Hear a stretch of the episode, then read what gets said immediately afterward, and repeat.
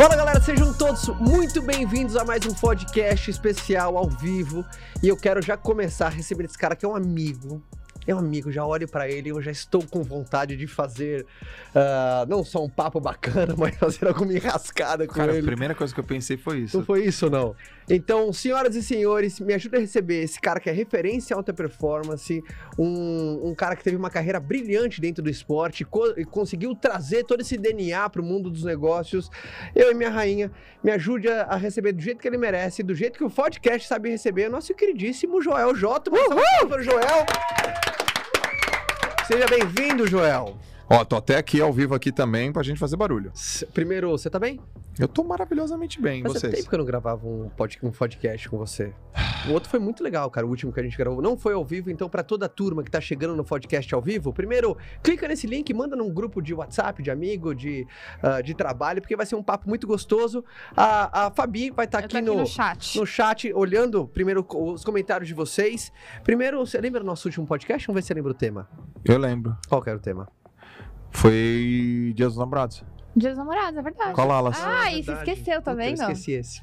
Eu tava no outro. Cara, mas a gente é amigo, então a Olha, gente eu fui perdoa. tentar acertar e errei. A gente perdoa. Você perdoa? É. Mas antes do Dia dos Namorados, que eu fiz só. Acho que, eu acho que você não estava. Cara, aí tem Tá um, tem um tempão. Que eu acho que foi no outro escritório. Não, foi aqui.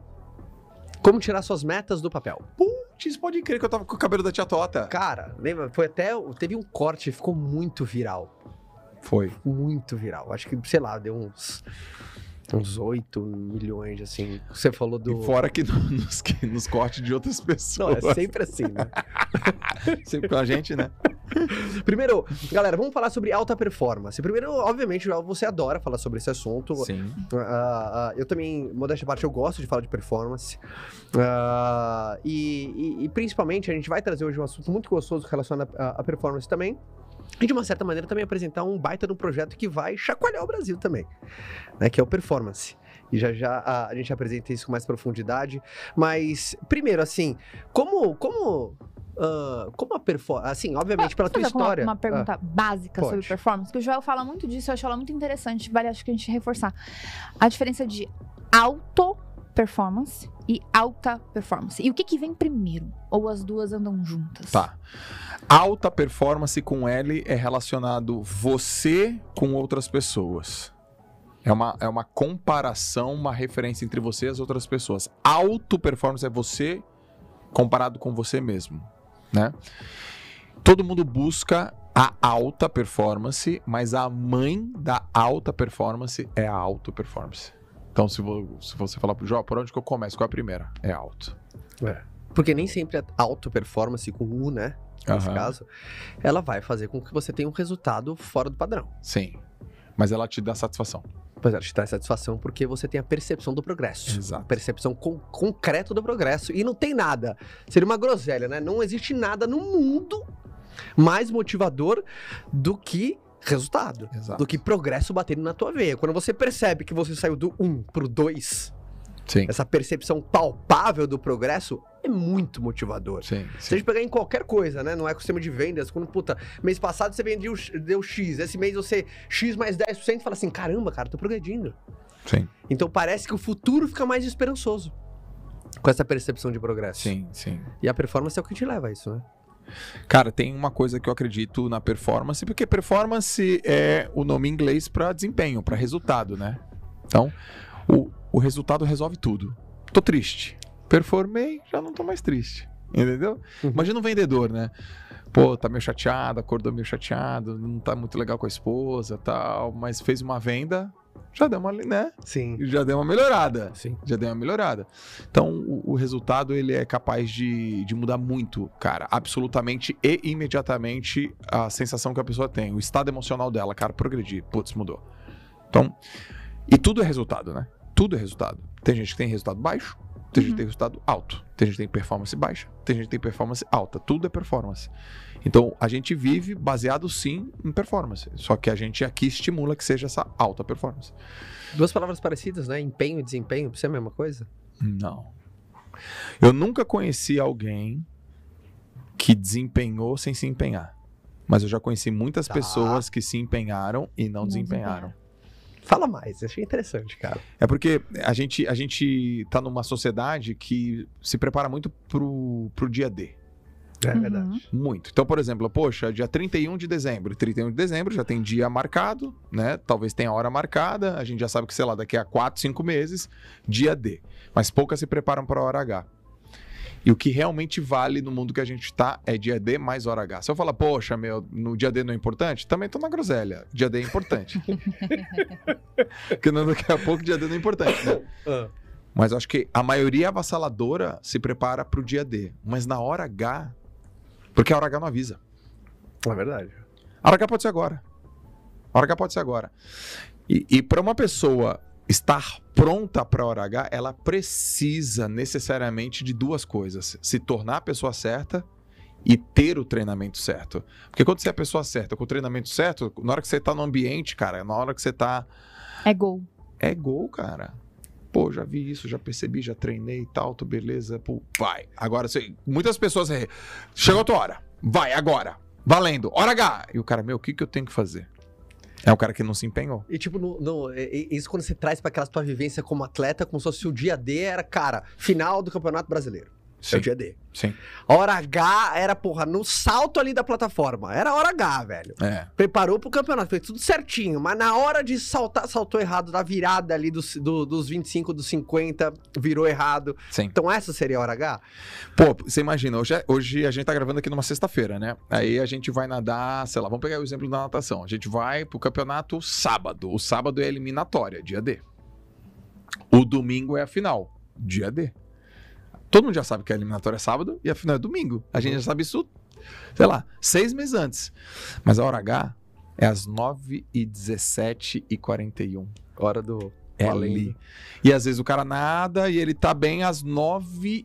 Não, às vezes o cara tá bem no aquecimento. Isso é muito comum, tá? Mas muito. Fala aí, Lalas. Isso é muito comum. O cara aquece sete e meia, tô bem. 7h45. Nossa, Tô mal. tô voando. Não, tô voando. Ah. A prova vai ser 9h17. 8 e meia, ótimo. 9 h 12 Começou a bater uma ansiedade, ele viu o cara do lado, mexeu com ele. Ó, eu vou te falar, isso já aconteceu comigo muitas vezes, tá? Muitas vezes. Dá pra, nem pra acreditar. Eu falo, pô, eu tava bem, cara. O que aconteceu? Porque a cabeça já começa a entrar É que no aí não tem mais a ver só com a parte física, tem a ver com a sua parte mental. Mental. Pensa uma coisa errada já afeta no corpo. Exato. Tem um, tem um pensamento esquisitão lá, do nada dói o trapézio. Daí você fala, de onde que tá saindo isso? O cara não se preparou pra hora H. E eu passei por muito. Eu passei muitas vezes por isso, só que eu não sabia como resolver. E aconteceu duas coisas. Eu passei muitas vezes por isso e não sabia resolver. E muitas das vezes eu nadei pra cacete e também não sabia por que, que eu tinha nadado pra cacete. Então eu não tinha manha de repetir isso. Então parecia, putz, será que pô, foi sorte? Foi fase? Será que é uma vez só? Então o maior adversário nesse caso é a dúvida, né? Total. O maior caso ne- nesse, nesse caso é a dúvida. Então foi, esse foi o motivo que além de eu viver em alta performance, eu fui estudar alta performance. Que ale- eu queria viver por muito tempo em alta performance. Eu falei, cara, eu preciso aprender a estar em alta performance mesmo que eu não esteja em alta performance, que é possível também, tá? Como? Porque assim, como a alta, a alta performance é você ter um resultado acima da média, Uhum. às vezes você não tá no seu melhor, mas mesmo você não estando no seu melhor, você ainda tá acima da média. Tá. Então, a definição de alta performance é resultado acima da média é, de maneira consistente a longo prazo. Então, você tá na tua média, e aí você vai lá, cara, nessa- nesse grupo aqui, se eu fizer este resultadinho aqui, número de vendas, vamos dizer assim, eu já estou acima da média. Mas não é o meu máximo, mas eu já estou acima da média. Você já, você já tem destaque. Então eu queria aprender, por exemplo, os fundamentos que, que me tornam um cara de alta performance. Recentemente eu tive uma, um bate-papo com o Gilberto Silva. Gilberto Silva, ele foi da seleção brasileira, jogou três Copas. 2002, 2006 e 2010. 2002 ele foi campeão mundial. E ele era um volante. 2006 eu acho que ele foi capitão, se eu não me engano. Não, 2010 talvez. É. eu- em alguma dessas ele foi capitão. E eu perguntei, Giba, se você tivesse mal ou bem, doente ou sadio, se você tivesse condicionado ou não, gordo ou magro, o- qual era a coisa que se você dominasse, não negligenciasse, você sempre estaria em alta performance? Isso é uma pergunta de fundamento. Sim. E ele falou, se eu tivesse sempre bem posicionado.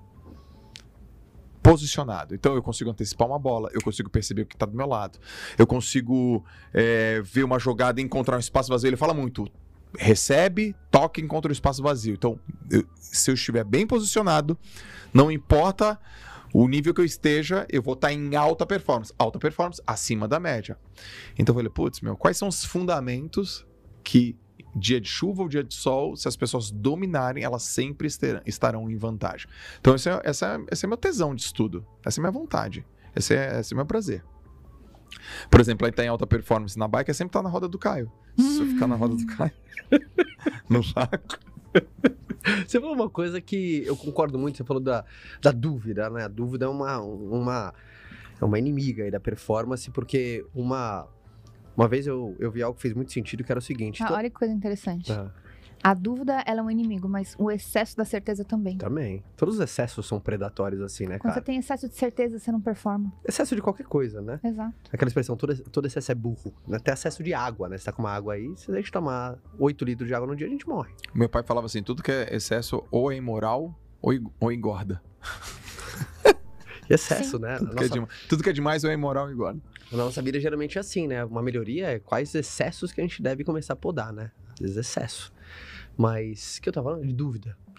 Que é, é o seguinte: toda vez que existe ausência de fé, sempre vai acontecer, o- vai acontecer o substituto de uma emoção no lugar e geralmente predatória. Não tem como a ausência de fé, ela não consegue deixar um vácuo. Um sentimento precisa ocupar o espaço da ausência de fé. Nesse caso, a dúvida. E geralmente, quais são os elementos que se aproveitam da ausência de fé? Dúvida, medo, receio, ansiedade, expectativa mal gerenciada. Então, Putz, toda vez. expectativa mal gerenciada. Expectativa mal gerenciada, né? Os grandes desalinhamentos da nossa as grandes fru- frustrações da nossa vida moram no desalinhamento da expectativa com a realidade. Impressionante. Os meus maiores, eh, as minhas maiores frustrações da minha vida Uhum. é quando teve aquela desarmonia da expectativa com a realidade. Esperei muito, mas a realidade era muito dura. Nasce uma parada dessa desarmonia que é a, a frustração, né? Você esperou muito, era Cê- muito mais Vocês acham que um pouco da ansiedade das pessoas em relação a resultado tem talvez por elas depositarem todas as fichas delas na alta performance?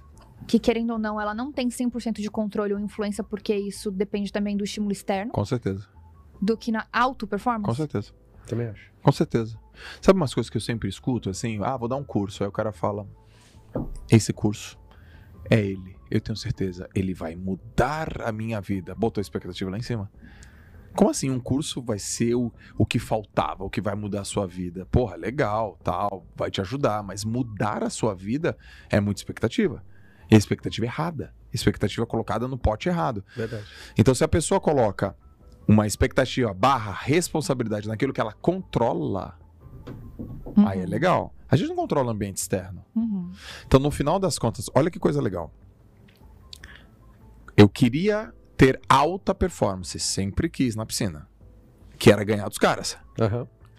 E todas as vezes que eu ganhei dos caras, eu não pensei em ganhar dos caras. Você pensou em quê? Ganhar de aí, mim. você mesmo.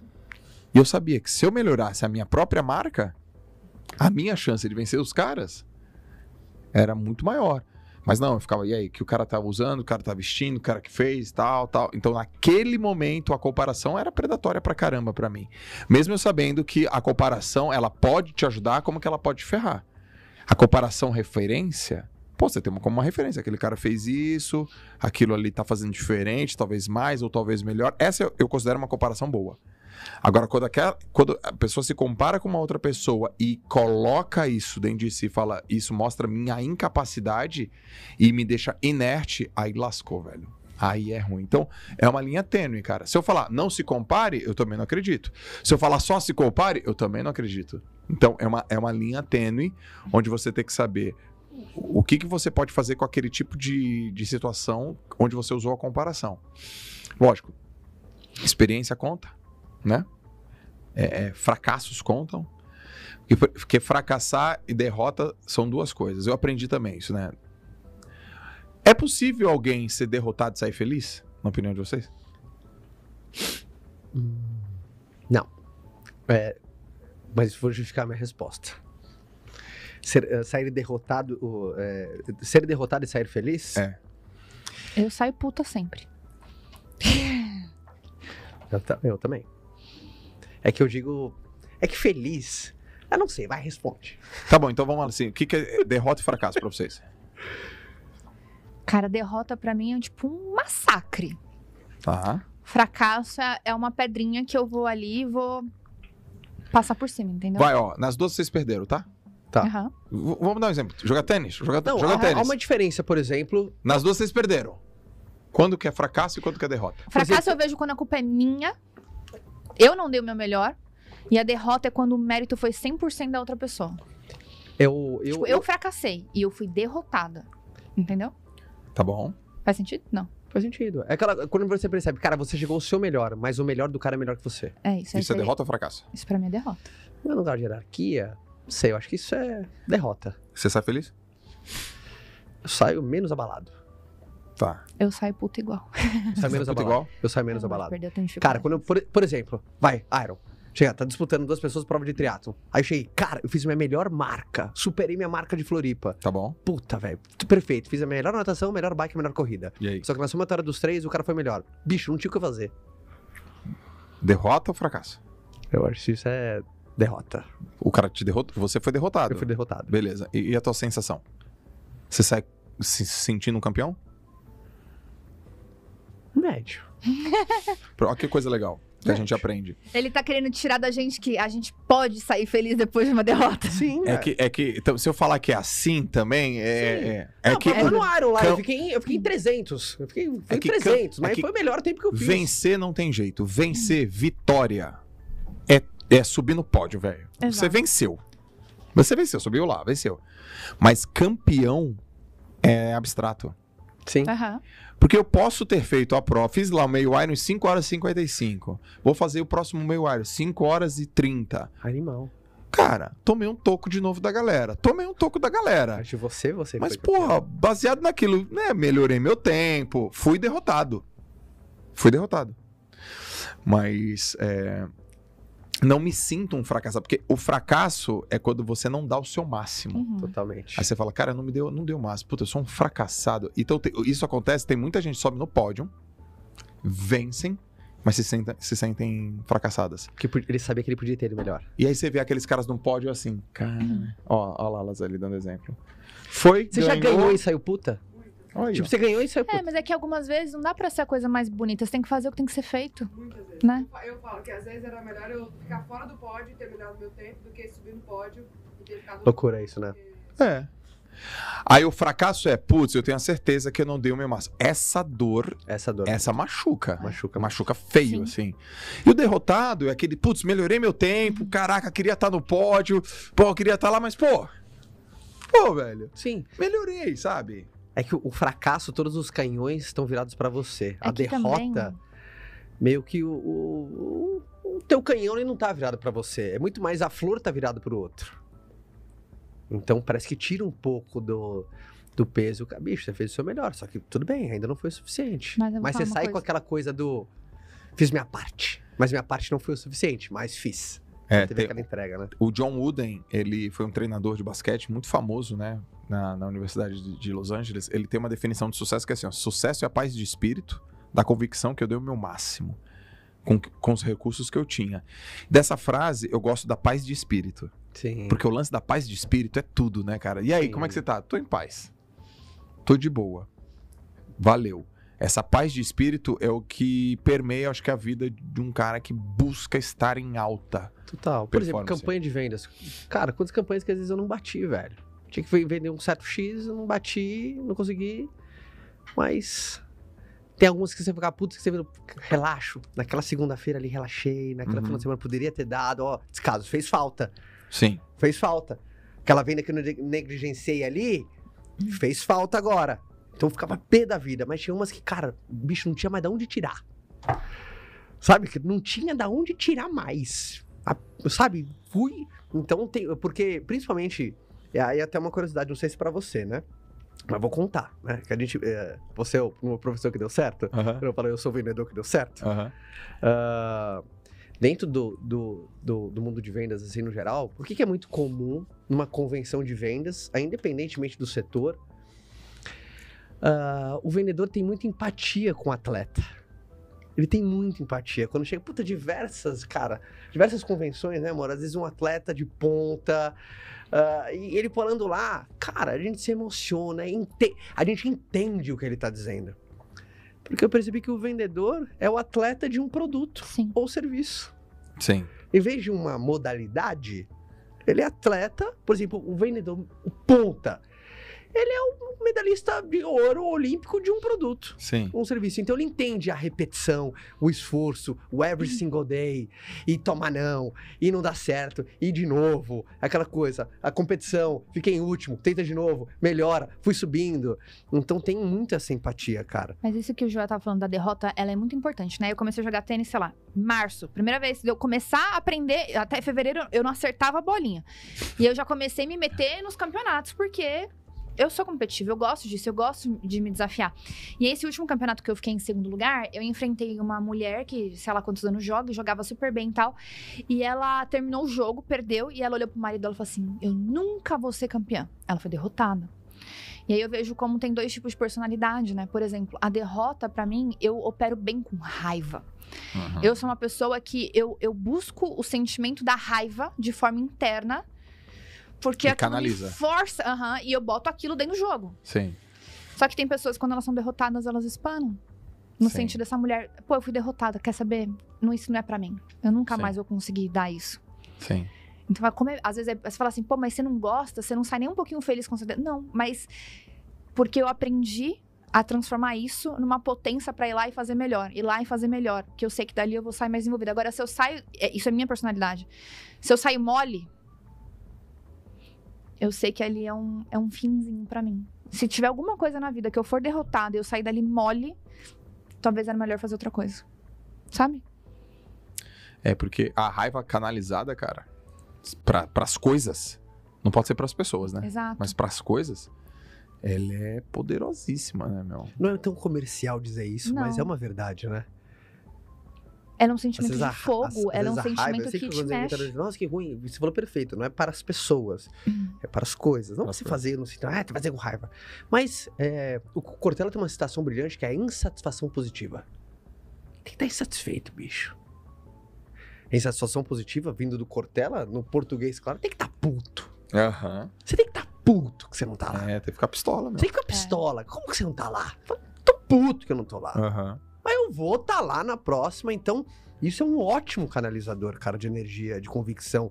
Pode ser aquele, aquela faísca pra te tirar de uma zona de inércia. Às vezes não vai te sustentar por muito tempo, mas ela te tira do sofá. Pô, cara, tirou várias vezes. Imagina um duvido, duvido. Imagina o que, que, você faz, que as pessoas fazem quando escuta duvido, duvido, Caio. Você, opa, Eu falo assim, fala um pouquinho mais alto. né? Fala mais alto que duvido. Quê? Não, duvido, duvido. Duvido. Você não é homem de fazer isso. Nossa, eu duvido você fazer isso. O É, mas não quê? funciona com algumas coisas isso aí, não. É, duvido? Amor, duvido você me dar uma bolsa hoje, sexta-feira. Ah, não começa, amor. Tudo pira. Cara, é eu duvido. maligna. Eu duvido, eu duvido. Eu duvido. Eu também, cara. Fala que duvido. Eu duvido. Uma bolsinha aqui para, na- para, para, que Uma eu vou bolsinha- ferrar. Uma bolsinha. Ah, eu vou colocar na, na TV. Produção, dá pra colocar o, o, o performance na TV? Eu quero falar muito sobre esse projeto. Primeiro, quem tava no hora H. Não sei se tem alguém aí que tá no chat, se tava no hora H. Várias pessoas escreveram que Tava, estavam tava no hora H. Primeiro, parabéns pelo hora H, viu, Joel? Oh, ah, tô aqui vendo a galera aqui. Animal. Foi massa, cara. né? Animal, animal, cara, que energia. Hora H é, é o evento do Joel, né, e da Lalas, que, obviamente, né, esse foi o primeiro depois da pandemia, né? Pô, a gente esperou dois anos e quatro meses, cara. cara, mas uma, energia muito, muito massa. E, em primeira mão, a galera lá no, no Hora H conheceu performance. Pois é. Ah, Pô, tô orgulhoso Ó, o Diogo tá projeto. aqui, falou, eu estava lá na hora H. conheceu performance, que é um, um projeto do Joel. Ah, aí eu falo junto com a gente, em nome do Flávio também agora, do grupo Wiser. Então, a gente tá muito feliz. Foi animal, cara, o lançamento que a gente fez lá no Hora H. Foi, foi. É, obviamente, todo mundo que tá ouvindo esse podcast em primeira mão, o Joel vai falar mais sobre isso esse final de semana. Mas, primeiro, ficou muito lindo tudo. Não, olha, olha essa foto, assim, ó. Pega a pose. É, é, É o colocar- depois professor- coloca- é o professor que deu certo. performance aqui. É Não o sei se tem aí professor. com você. É o professor que deu certo. Mas eu quero muito falar, ó, desce um pouco mais, desce um pouco mais, quero falar muito sobre isso daqui, ó. eu gostei muito sobre o, a metodologia, sobre o funil. Pode descer um pouco mais, mais, mais, mais, mais, mais. Pode descer, pode descer. Aqui, ó, desce um pouco mais. Aqui, ó, o funil da alta performance, cara. É muito legal que para muitas pessoas, ah, performance é uma coisa abstrata, né? Sim. Se alguém recebe um feedback, aquela coisa, puta, cara, não tô conseguindo ter resultado no- em tal, não tô conseguindo desempenhar, alguém fala, pô, você tem que ter mais performance. É, tá te faltando performance. Para algumas pessoas que têm uma sensibilidade um pouco melhor, já conseguem digerir, outras pessoas não têm a menor ideia de como transformar um feedback mais conceitual, mas ela entendeu que falta desempenho, Ok. mas como é que é os passos do desempenho? O que, que eu tenho que fazer? Começa por onde? Por exemplo, se, se eu te dou um feedback, pô, você tem que vender mais. Em tese, se você não conhece o processo de venda, por exemplo, quem conhece o processo de venda sabe, pô, se eu quero vender mais, eu tenho que prospectar mais, eu tenho que, eu tenho que fazer mais apresentações sobre aquilo que eu vejo, mais pessoas têm que conhecer a minha solução, eu tenho que ser o melhor negociador, eu tenho que aprender a contornar mais objeção, blá, blá, blá, até a venda. Agora, da performance, para muitas pessoas não é tão óbvio assim. O que para você sempre foi muito óbvio, Sim. eu adorei você trazer isso, essa, porque eu sempre fui um cara muito assim, cara. Eu sou um cara que a parte energética me comanda muito, mas eu sou muito cara de método. Que a etimologia da palavra método é caminho para a meta. E a melhor coisa quando você enxerga um caminho, primeiro sai o sentimento de impotência. Sim. Que não tem coisa pior do que sentir aquele cara. Eu quero fazer, mas o que, que é para fazer? E aí, se eu souber o que, que é pra fazer na sequência certa, eu Uhum. faço mais vezes. Vamos falar sobre, sobre esse funil? Vamos. Vamos? O que, que a gente fez, né? A gente, a gente refletiu sobre o desempenho. Uhum. E o desempenho em alta. Como é que é pra você, como é que é pra mim, como é que é pro Flávio, como é que é pra turma toda que a gente já trabalhou, como é que a gente observa isso em várias áreas, nas vendas, nos negócios, no esporte. E a gente identificou que existem sete, sete é, etapas que a pessoa precisa passar. E essas sete etapas, elas têm uma ordem. Porque se mistura a ordem, lascou. Primeiro, para as pessoas, conta o que que é o performance, pela ótica do professor a- a- ali principal. Cara, o, o performance, ele tem um nome na frente, cara, que. Putz, eu vou repetir. Ele mexe comigo. Ele não é um. Ele não é um- só uma mentoria. Ele não é só um programa. Ele não é só um treinamento. Mas ele é uma certificação. E, poxa, eu tenho 41 anos. E hoje eu me sinto totalmente confiante, cara, pra falar. É uma certificação. Pra você colocar no teu currículo, sabe? Assim, Eu Sim. sou certificado, né? Em performance. Eu sou um profissional de Performance. alta performance, velho. Eu sei os fundamentos do desempenho, Eu né? sei os fundamentos, eu estudei, eu estudei com o Joel, eu estudei com o Caio, eu estudei com o Flávio. Eles me ensinaram. Eu sou, eu, além de eu ser certificado, eu sou certificado por eles. Putz, cara, isso pra mim é, é- é- tem muito valor. Não é muito valor, tem todo valor. É o valor. Cara, vem aprender a ter alta performance. Por quê, Joel? A performance ela é pra todo mundo, Uhum. velho. Ela só não é pra dois grupos de pessoas. Ok, Pra quem não quer e pra quem não sabe. é verdade. Então, se você quer aprender, chega aí. Ah, não, não quero. Aí. Não tem o que fazer. Não tem o que fazer. Pois eu quero, cara. Então tem uma sequência, meu. Primeiro, a gente, porra, refletiu muito. Ao final desse funil, tem que chegar a um resultado concreto, que é a performance. Aliás, tem a performance também até emocional, né? O jeito que o cara se sente. Sim. Ele fala, caralho, mas porra. Chega em casa, por que você tá desse jeito? Porque eu consegui isso. Não é só porque você tá desse jeito, porque eu consegui alguma coisa concreta, ter algo concreto. Então, esse é um programa que a gente vai fazer uma certificação. Essa é uma certificação que, a partir dessa certificação, a pessoa é capaz de ter alta performance, desenvolver, repetir, replicar e, muitos dos casos, até ensinar para outras pessoas, equipes e assim por diante, em sete etapas. A primeira etapa é alvo. Não dá para a gente chegar num resultado sem a gente ter claramente o que a gente quer, quando a gente quer, por que, que a gente quer. E depois tem muita gente que pensa assim, tá bom, depois que a gente decide o que a gente quer, é o como fazer. Não, cara. E aí que tá- talvez aí seja um, um grande, uma grande mudança de perspectiva, sabe, Por Caio? Fabio? Porque o cara fala assim, é só saber o que eu quero e trabalhar para isso. Hum, Não é. E aí que mora a galera que se empenha e não se desempenha. Eu gosto quando você dá essa. Porque eu me identifico muito com essas quebradas. da- Tem alguns ditados populares. Sim. que, honestamente, eu acho que a gente não sabe quem escreveu, porque o autor não queria que fosse descoberto que falou groselha. Sim. Ou as pessoas vieram mudando. Por exemplo, um que você diz, e eu concordo em número, gênero e grau. Ah, é errando que se aprende. Bicho, quem te disse isso? Como assim errando que se aprende? Eu entendo o que você quer dizer da valorização do tentar. Uhum. Entendi, estamos na mesma página. É importante reconhecer o cara que tentou. Porque aí eu concordo, erro nada mais é do que um processo educativo. Legal. Aí eu concordo. Ele te mostra uma maneira de não fazer. Aprendi que não é desse jeito. Legal, você já tá na vantagem. Exatamente. Você não chegou, mas tá na vantagem. É como se fosse aquela coisa, é, não ganhou o game, mas é assim, vantagem a favor. Sim. No tênis, né? Vantagem contra, vantagem a favor. Aí você tem que acertar, aí leva o ponto. É isso aí. É acertando que aprende. Como, como assim errando que se aprende? Por exemplo, você errou 10 maneiras, sei sei lá, você errou Você sabe como 10 fazer maneiras pra não dar diferentes certo. de, de fazer um bolo. Aham. Você sabe fazer o bolo? Não. Não, Não, sabe fazer o bolo. Você não sabe fazer Você bolo. sabe o que fazer pra não fazer. Você né? sabe 10 jeitos de não fazer bolo. É Exato. acertando que se aprende. Acreditar nisso faz as pessoas.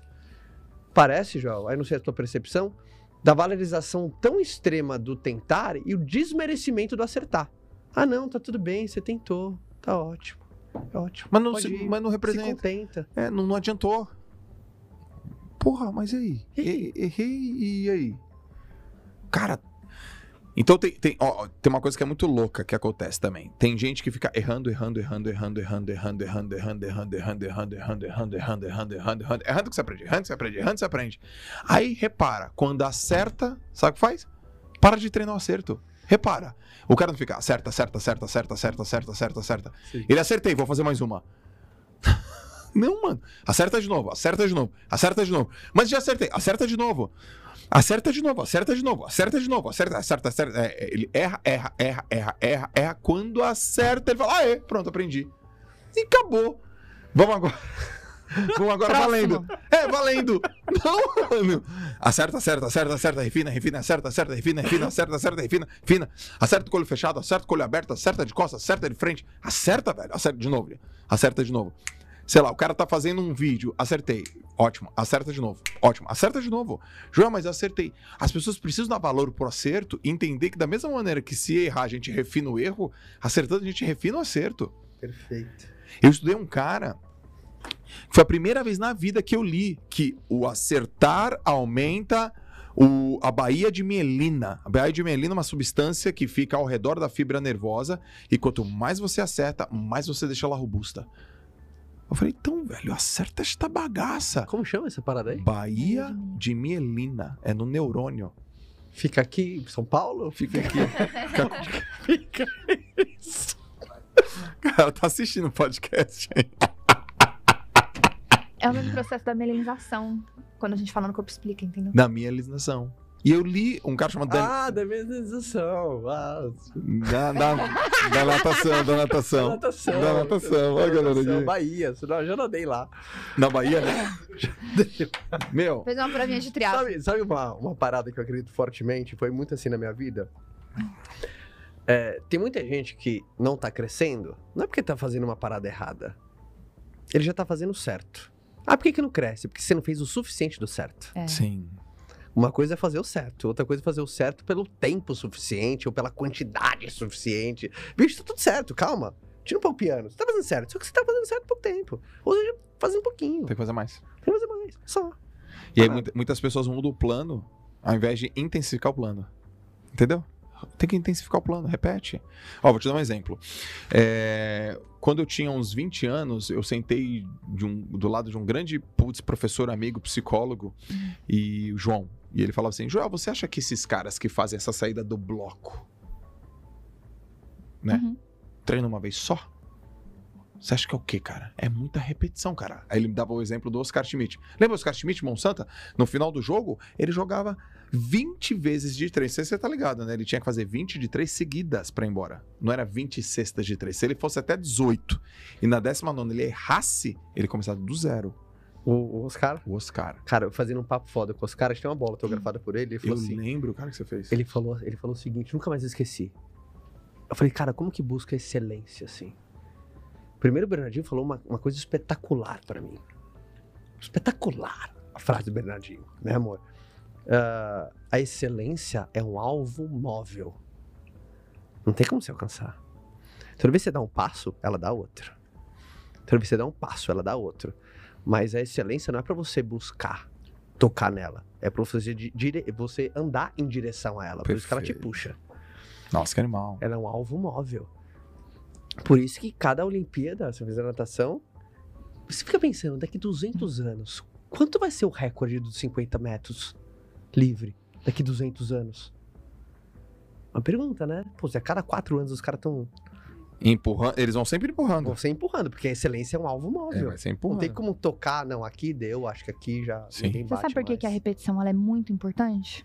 Porque o nosso cérebro ele tem a tendência de economia de energia. Então, a maioria das nossas tomadas de decisões são tomadas de decisões rápidas. Ele não gosta de gastar energia para racionalizar. Racio, racio, ra, Racionalizar, não, raciocinar. a raciocinar. sobre a decisão que precisa ser tomada. Então, naturalmente, o que, que ele, ele traz? Ele pega as sinapses que estão mais bem estruturadas e mais fortalecidas. Então, as sinapses elas são baseadas nas suas crenças, nos seus valores, nas suas habilidades, e ele reage. Sim. E, e o, como que essas sinapses elas se fortalecem? Com excesso de repetição. Ou às vezes com um grande impacto, É né? Então, quanto mais você repete, você liga células. E células que se ligam, elas disparam juntas. Então, você, todas as suas, a forma como você reage, você fala, você executa as coisas, é sempre as suas sinapses mais fortalecidas. Aham. E aí existem formas muito inteligentes de você conseguir é, desconectar sinapses que hoje são negativas, que te fazem com que a sua tomada de decisão seja negativa, para você começar a conectar com coisas positivas. Uma delas que é muito importante é a repetição, porque o excesso de repetição faz com que você conecte coisas novas, e aí você começa a transformar o seu conhecimento num um conhecimento automático, aquela habilidade que você não precisa mais pensar. Sim. Você simplesmente só executa, é aquela memória. E uma outra coisa que é muito importante, e aí também eu vejo esse papel muito importante nos mentores, é a questão da hierarquia. Então, quando você tem uma pessoa na sua vida que tem uma posição hierárquica maior que a sua, que você aceita essa pessoa com uma posição que tem algo a te agregar, o seu cérebro ele tem a tendência de, hum, eu vou ouvir. Então, ele, ele, te- ele aceita formar novas sinapses com mais facilidade. Curti essa. Então, por exemplo, por que, que né, religião, religião é Curti, muito curti, importante? curti. Porque você tem uma pessoa que você coloca numa- num patamar. E, eu, e a pessoa se permite. Por que, que filho copia e ele é uma cópia de pai e mãe? Porque tem hierarquia. Então ele é uma esponja. Até tudo que ele, que ele olhar como hierarquia na vida dele. Então, o problema às vezes ele começa a olhar o YouTube como hierarquia na vida dele. E aí aquilo ele começa a ter cópias disso. Mas pai e mãe, tudo que a gente fala para nossos filhos tem muito poder. Por isso que a gente tem que sempre prestar muita atenção, vigiar as coisas que a gente fala, porque a gente é hierarquia máxima. Eles colocam aquela frase, aquela coisa que você fala sempre, e eles absorvem aquilo como uma Sim. verdade absoluta. E aí vocês terem um mentor na vida de vocês, uma pessoa que tem resultado naquilo que vocês gostariam de ter resultado, vocês encurtam o caminho. A gente vai começar a forna- formar sinapses de uma forma muito mais rápida, muito mais efetiva, e a gente consegue ter resultados com economia de energia. Você já viu aquela expressão? Um, e é uma verdade absoluta. Um excepcional líder é um baita de um seguidor? O excepcional líder É um ótimo- baita- é um ótimo seguidor. Por quê? Porque toda vez que você fica com a ausência de referências hierárquicas pra você, você tá numa posição de fixa, você não tá numa posição de crescimento. Sim. Por exemplo, sei lá, a pessoa, cara, não tem uma espiritualidade bem desenvolvida. Uhum. Então, entre aspas, vamos falar assim, ela não, não enxerga uma força maior do que ela, então ela não tem esse, por exemplo, porra, Deus é meu mestre, cara. Meu mestre. Hierarquia. Tá lá, tô aqui, ouço, a gente troca ideia, eu converso, eu converso. Pessoas no meu cotidiano também. Sabe? Então, sempre você tá com essa, posição de você enxergar pessoas eh, eh, no momento de hierarquia, e hierarquia não significa que ela é maior e você é menor. Ah, é que tem uma área que que ela, ela. ela tem coisas ela incríveis pra me ensinar. Pô, tem uma área dela que é incrível. E aí você tá assim, cara. Sabe, quando você fala de performance, você fica assim, velho. Ó, e é por isso que santo de casa não faz milagre. Por que, que às vezes seu parceiro, sua parceira fala, fala, fala, e aí você não escuta? Aí uma outra pessoa de fora vem, fala exatamente a mesma coisa, e você, hum, gostei. É a posição. Porque não tem hierarquia. Não tem hierarquia. Quantas vezes que alguém. Já aconteceu isso com você, Joel? Você trocando ideia com alguém, o cara. Ah, entendi. Aí fala, pô, tô te falando isso há dois anos, cara. Aí vem o Joel aqui e Olha lá, fala. como que acontece ali, ó. Com a Laz acontece? É? Mas ela, ela com ele, você com ele, né? Aham. Acontece. Acontece. Porque naquele momento você permitiu que a pessoa, por ser um, um terceiro, ela tivesse uma posição hierárquica naquele momento. Então você, você baixou as guardas. Sim. Você é, Prestou escutar, atenção. escutar é ouvir para entender. Sim. É, Então, aquela escuta ativa. Sabe? Então é. Mas, Não, eu tava falando também que eu. não, a gente tava aqui no, no funil da alta performance, primeiro em alvo. Então, alvo. Aí o- esse meu professor chegou e falou: Cara, você acha que esses caras, o Oscar Schmidt, não faz aquilo lá tal? Fa- Repetição? Faz. E eu lembro que eu decidi treinar ao final do treinamento, fazer 30 saídas do bloco. Ficar sozinho. Pá, uma. Pá, duas. E eu via meus amigos indo embora, outros, João, vai embora. Não, vou ficar aqui. No outro dia, minha coxa com uma, uma dor em outro lugar. E eu lembro que eu fiz 30 saídas do bloco todos os dias. E no final de semana eu ia competir. Então eu fiz 30 na segunda, 30 na terça, 30 na quarta, 30 na quinta, 30 na sexta. Foram 150 saídas do bloco a mais, velho. Aí eu fui na- competir no sábado. As suas marcas, queimei. Queimei, velho. Queimei, cara. De tão, eu falei, vou sair. Não encontro. Queimei. Cara, minha- meus amigos riram da minha cara. Riram da minha cara. Puta, João. Fez tanta saída pra queimar. E eu lembro que naquele dia, acho que foi um dos. Quando pri- queima, você não tem mais direito de competir? Não, aquela prova já foi. E eu lembro que naquele momento foi um dos principais momentos que eu soube me defender de mim mesmo. Eu falei, Nossa, a queimar deve ser, meu. não, mas eu falei, cara, eu, eu não queimei porque eu fiz 150 saídas. Eu só queimei porque aqui na hora H eu dei uma, dei uma groselhada. Mas aquelas 150 saídas estão guardadas. Você deu esse significado naquele momento? Na hora, Olha que loucura eu isso. guardei no bolso. Olha que loucura isso. Naquela eu lembro Doutor disso. Augusto Cury falou no. Tava junto com o Brunet, gravando um podcast com ele e com o Flávio um dia desses. E ele tava me contando que tinha acabado de gravar um. O Flávio, inclusive, também participou da gravação com, com o Dr. Augusto Cury. E ele falou algo brilhante. Brilhante. Ele falou o seguinte: que a janela mais importante de significado para um acontecimento é cinco segundos após aquilo ter acontecido Sim. aconteceu uma parada. Um, dois, três. A ja- essa janela de cinco segundos após, porque assim, a tua emoção tá tão ali, cara, pra alguma coisa, que o significado que você der pelos próximos cinco segundos, ele vai determinar o real significado de tudo. Ou o esforço que você vai ter que fazer lá na frente pra É. ressignificar na frente, ou a vantagem competitiva de falar assim, cara, foi aqui. Eu não consegui controlar adrenalina, não tem nada a ver com treinamento.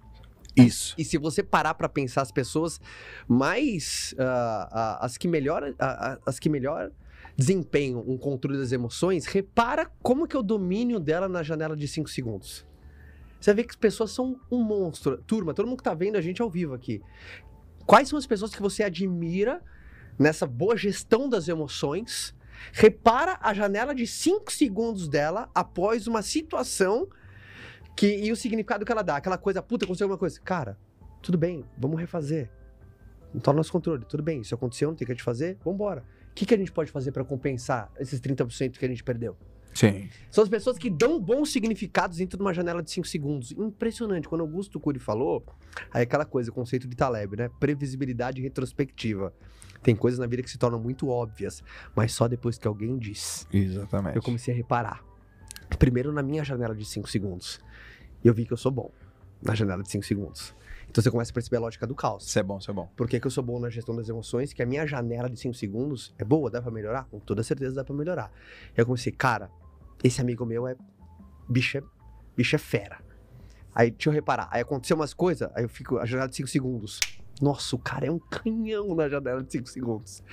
Então todo mundo, quando acontece alguma coisa, repara na sua janela de 5 Volta segundos. pro prumo. Você foi um monstro. É, foi. Eu lembro. Galera zoando, tal, tal, você 5 segundos. Pum, significado certo. Não, e no outro campeonato. Continuei, tá? Na outra semana. No outro campeonato eu destruí todo mundo na saída. Minha saída, meus primeiros 15 eram muito, muito competitivos. Assim, muito bom mesmo. E eu lembro que eu errei com 150 saídas.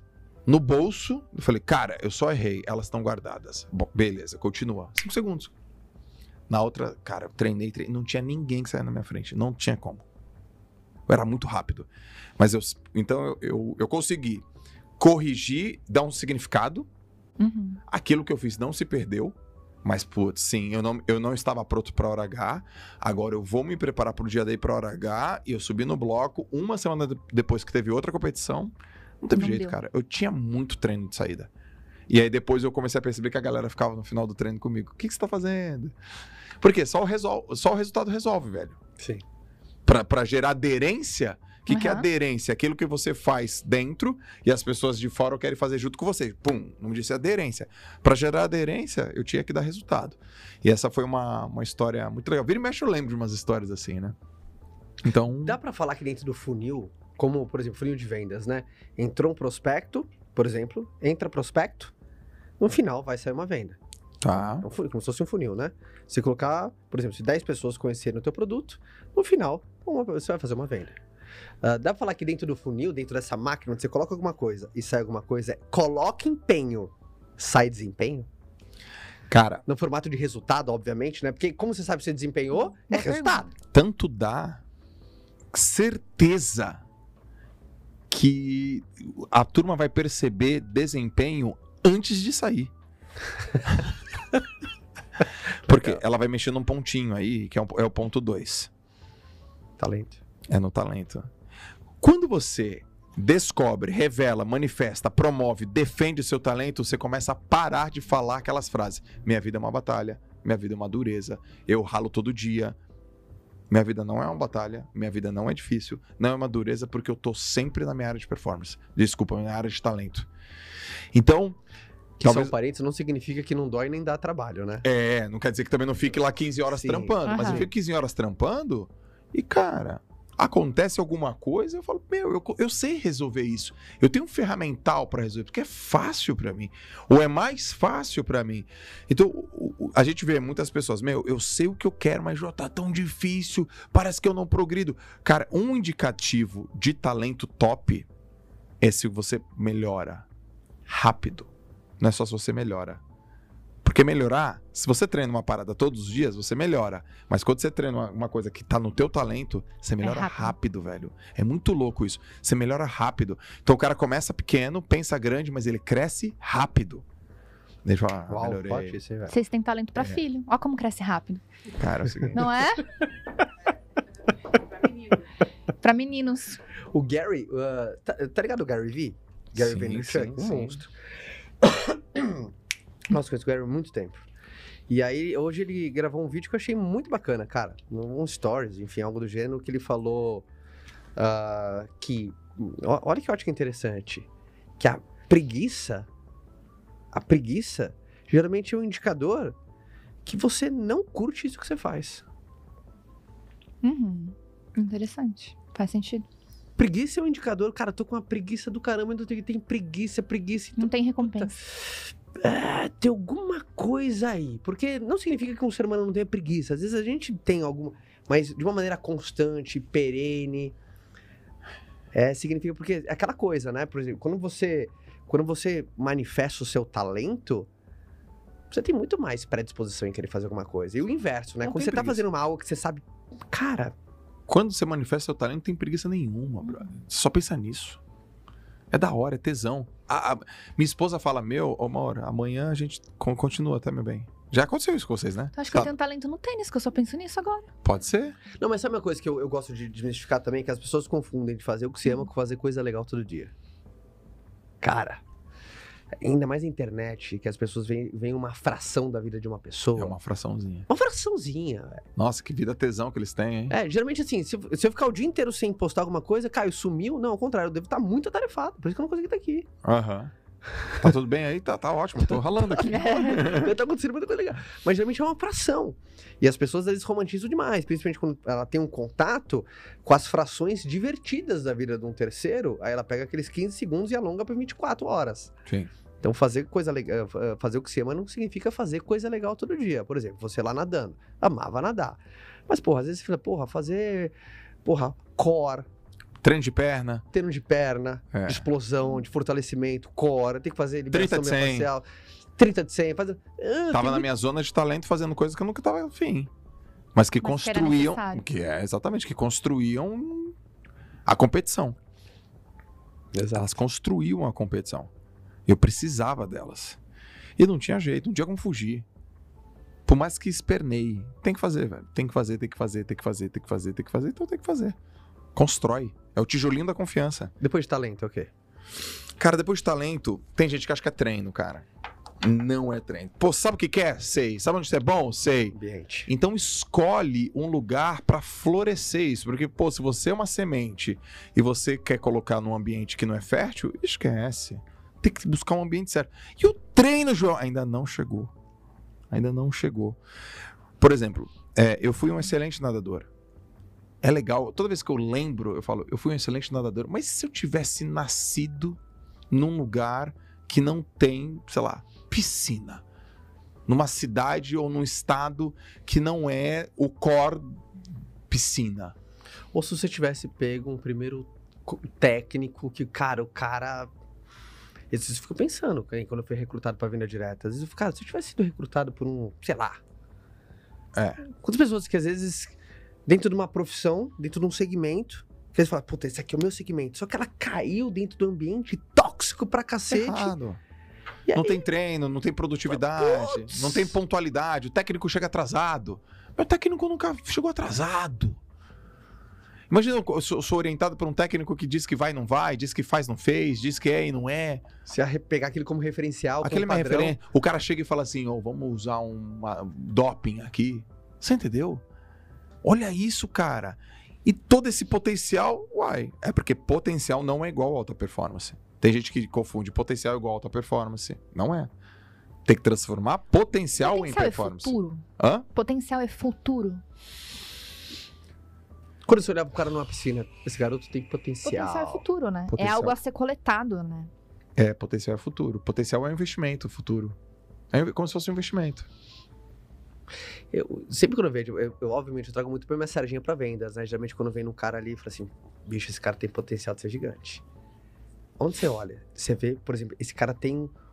Ele, ele tem atributos primários que, se desenvolvidos, vão ser fortes. Por exemplo, o cara, em vez de amaldiçoar a sombra, acende uma vela. Cara novo. Às vezes você traz um negócio, ele enxerga a possibilidade onde a maioria tá vendo limitações. Sim, Opa! sim. Aí, em vez de ele, ele reclamar, ele traz uma iniciativa. Opa! Você, você- todo mundo tá fazendo 10 e ele fala, pô, vou fazer 12 que eu tenho tempo. Mas por quê? Opa! Tem uma palavra aqui. Então ele dá resume. sinais. Eu falei assim, cara, se esse cara manter o curso, manter o alvo, continuar no talento, no ambiente, no treino, ponto fora, domínio, pum, ele chega. É aquela coisa, tá fazendo certo. Se ele vai fazer o suficiente, não sei, porque aí a vida começa a mostrar tuas caras, né? Sim, Começa a trazer uma aprovação ali, sim. começa a fazer um teste aqui. Aí começa, às vezes, coisas, na realidade, às vezes, pessoal dele, cara, que ele vai ter que combater. sim. Então, mas assim, geralmente esse conjuntinho, né? Era assim que você olhava quando você via um moleque na tua época de treinador, por exemplo, você, hum, esse cara tem potencial. Mas aí, o que, que eu fazia? Como, como professor, é- até hoje eu sou assim. Eu falo, hum, tem coisa aí. Sabe o que eu faço? Imediatamente, puxo pra perto. Eu quero comigo. Vem aqui. Porque você já, você já, você já pega o ponto 3 do funil, você já pega o ambiente. Ambiente. E fala assim, cara, ele precisa do ambiente certo. E Comigo- É. Comigo tu vai, velho. Porque comigo o negócio vai dar certo. É, Tá comigo, velho. Pelo menos você vai garantir um Cara, ali, né? Caio, na boa, aqui tem 800 e poucas pessoas ao vivo, tem um monte de gente. Eu boto fé, eu garanto, se os caras entrarem com a gente, não tem como, mano.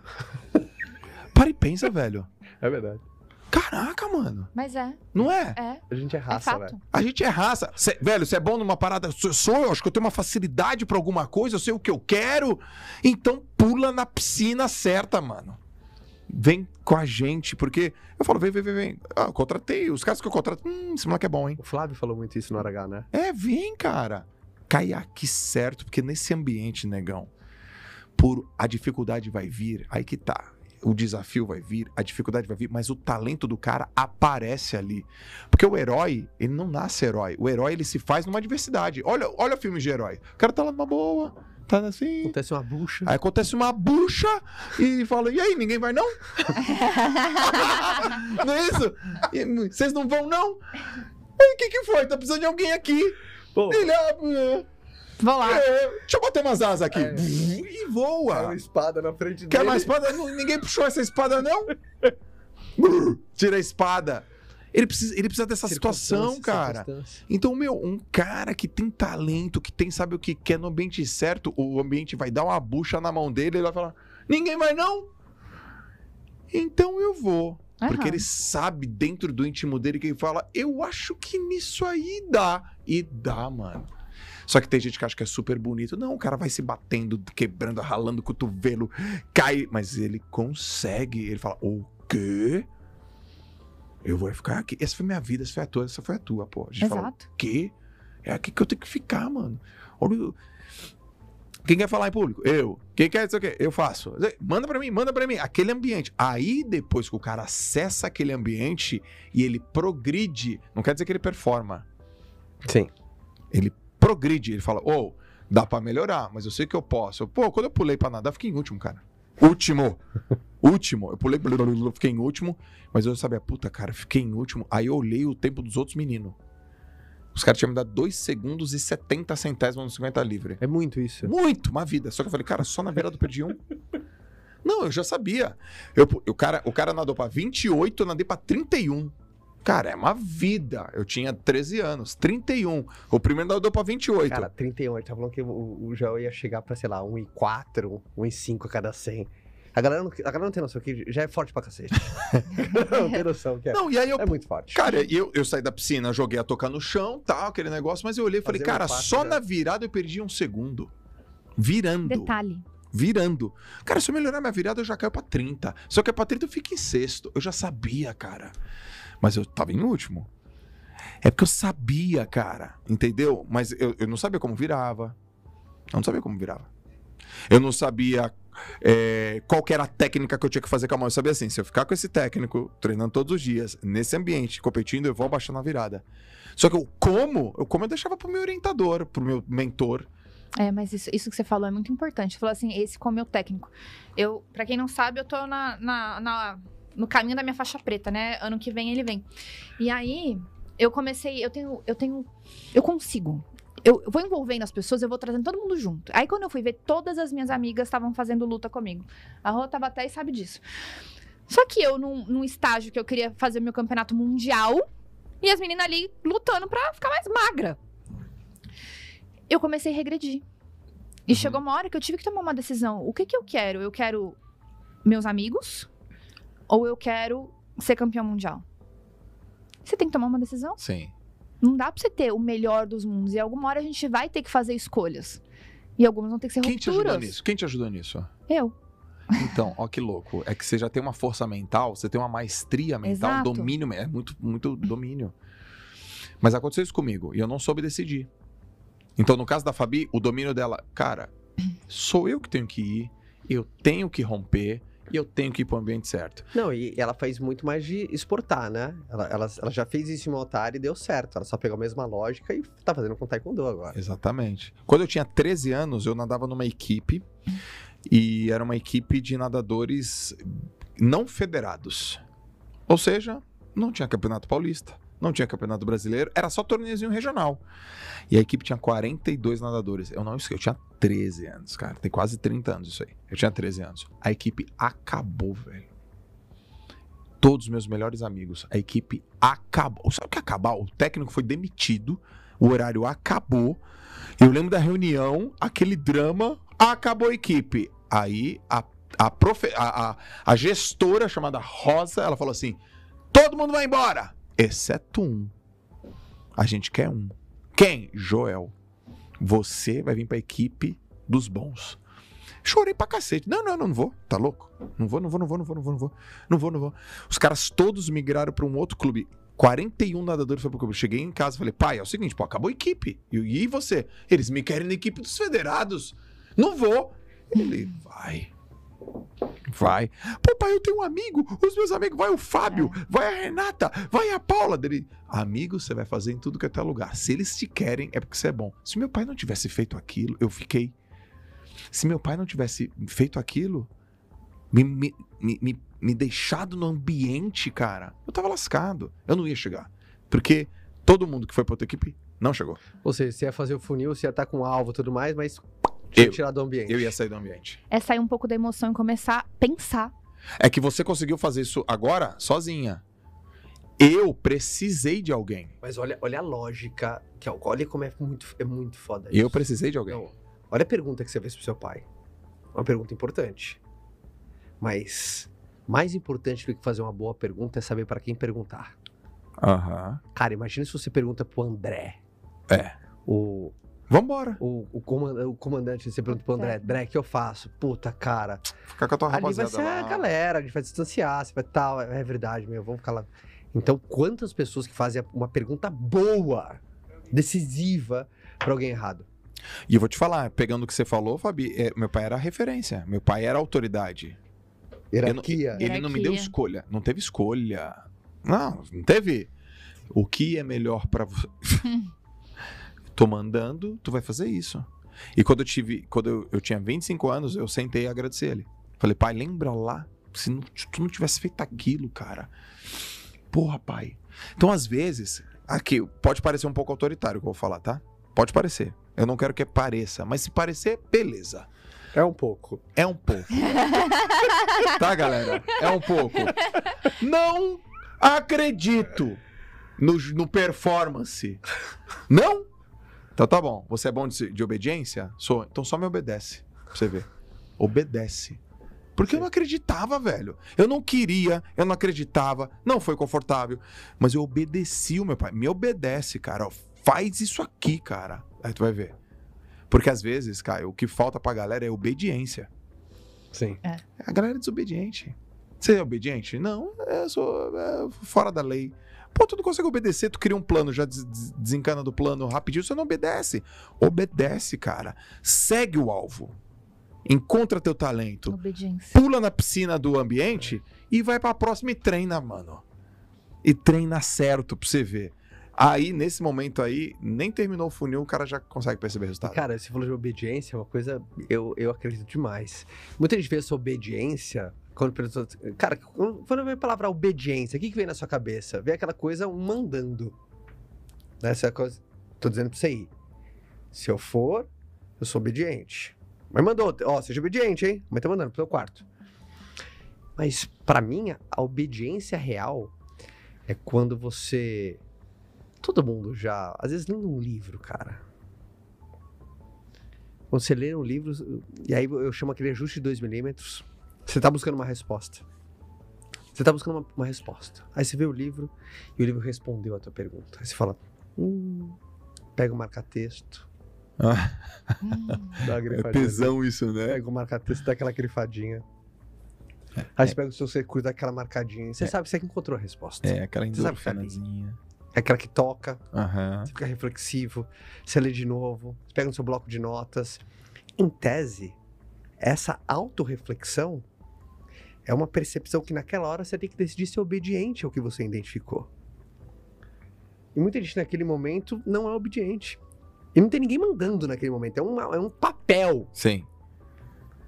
Mas tem muitas pessoas que só. Por exemplo, quantas pessoas só conseguem, entre aspas, desempenhar com alguém fazendo uma figura de capataz, assim, de um chefe? A maioria.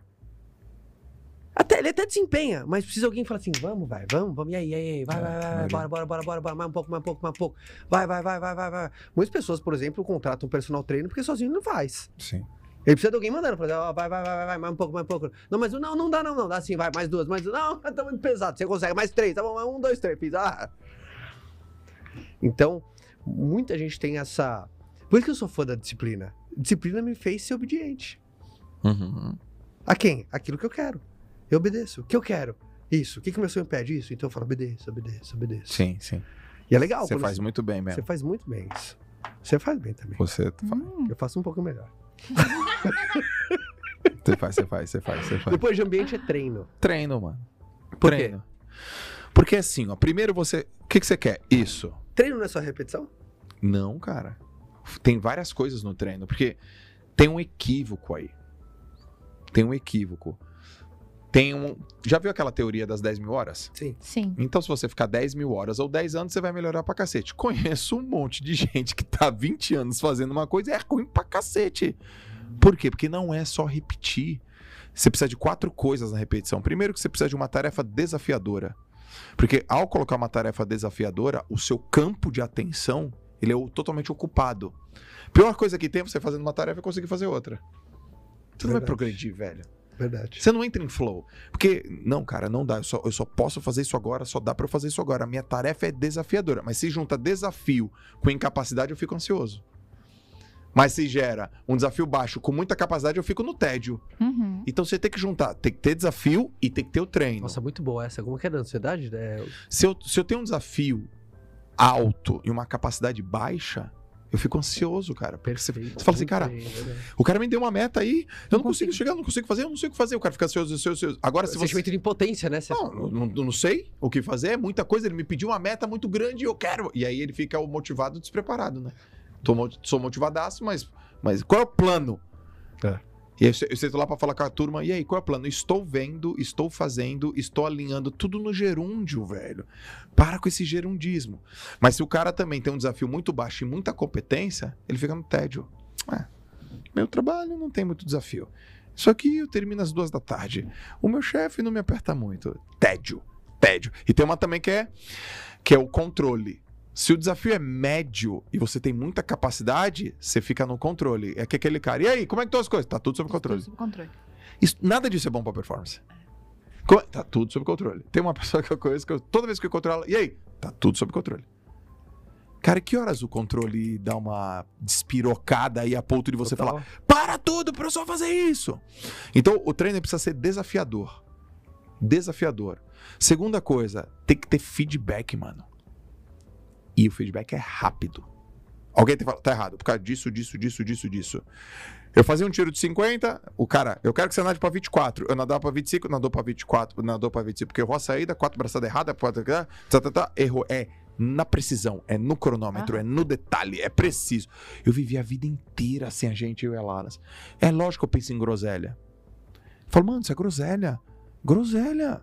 Cara, cadê? Então, o cara precisa ter um feedback, e esse feedback tem que ser imediato. E nesse feedback tem que ser alguém que tá perto. Alguém que tem autoridade.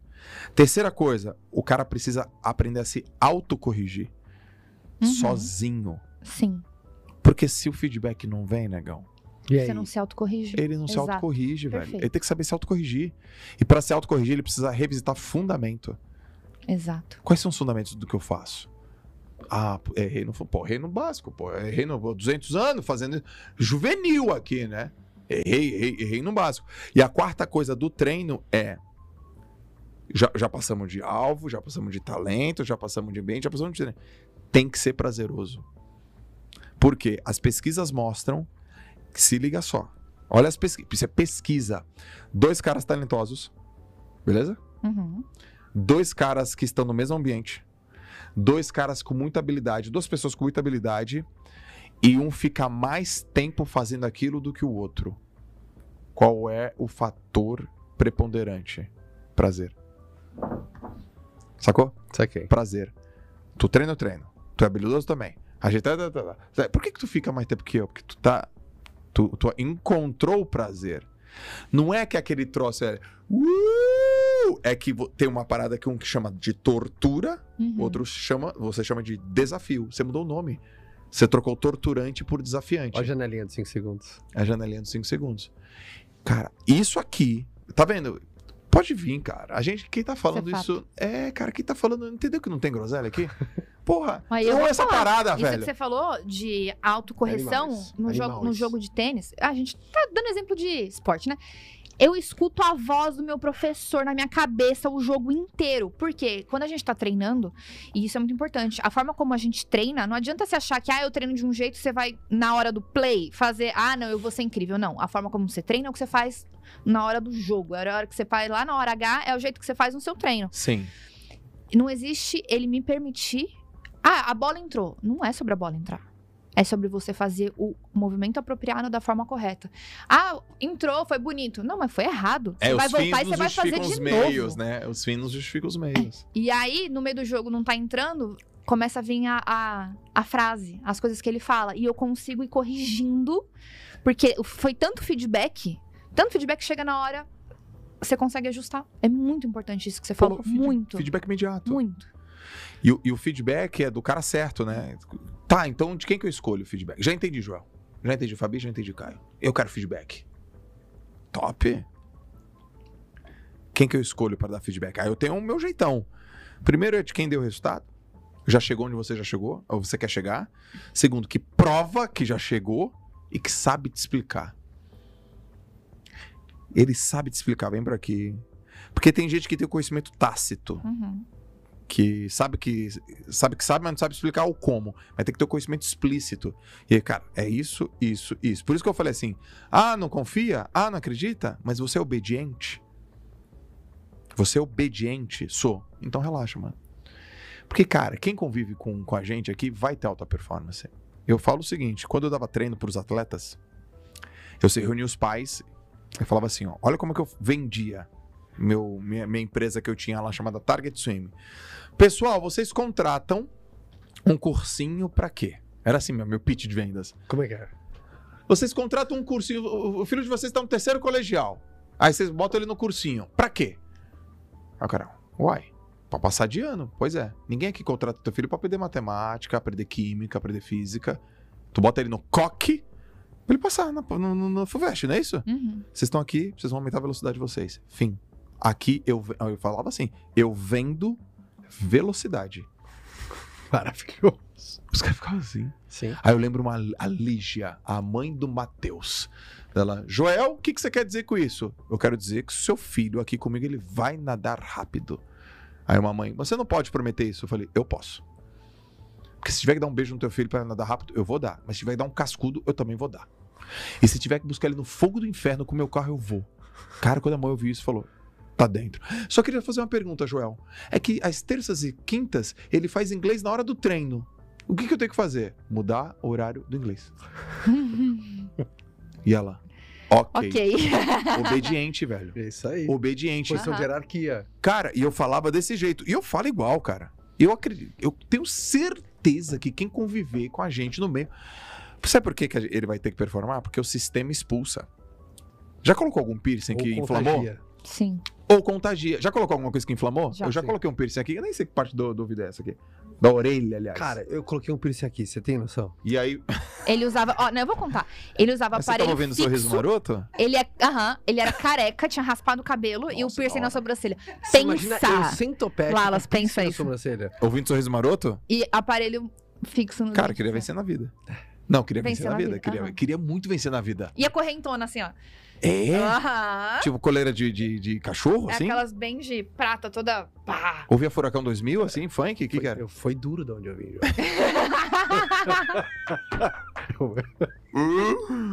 Foi duro. Caraca, velho. Não, Graças a Deus eu conheci numa fase Foi duro. um pouquinho melhor. cara, Foi duro.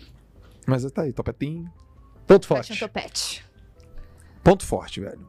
Feito isso, todo, todas as empresas, todas as equipes, o mercado quer o nosso ponto forte. Mas o nosso ponto forte nunca nasce ponto forte. Né, Gui? Concordo. Né? Ah, meu filho tem um ponto forte. Meu filho não tem nada. Meu filho tá lá, uma predisposição pra alguma coisa que a gente não sabe. Nosso objetivo é colocar ele no ambiente. Então, talento mais treino é igual a ponto forte. Uhum. E quando o cara tá no ambiente certo com o talento dele e treina, ele vai saber, putz, eu esse é o meu ponto forte.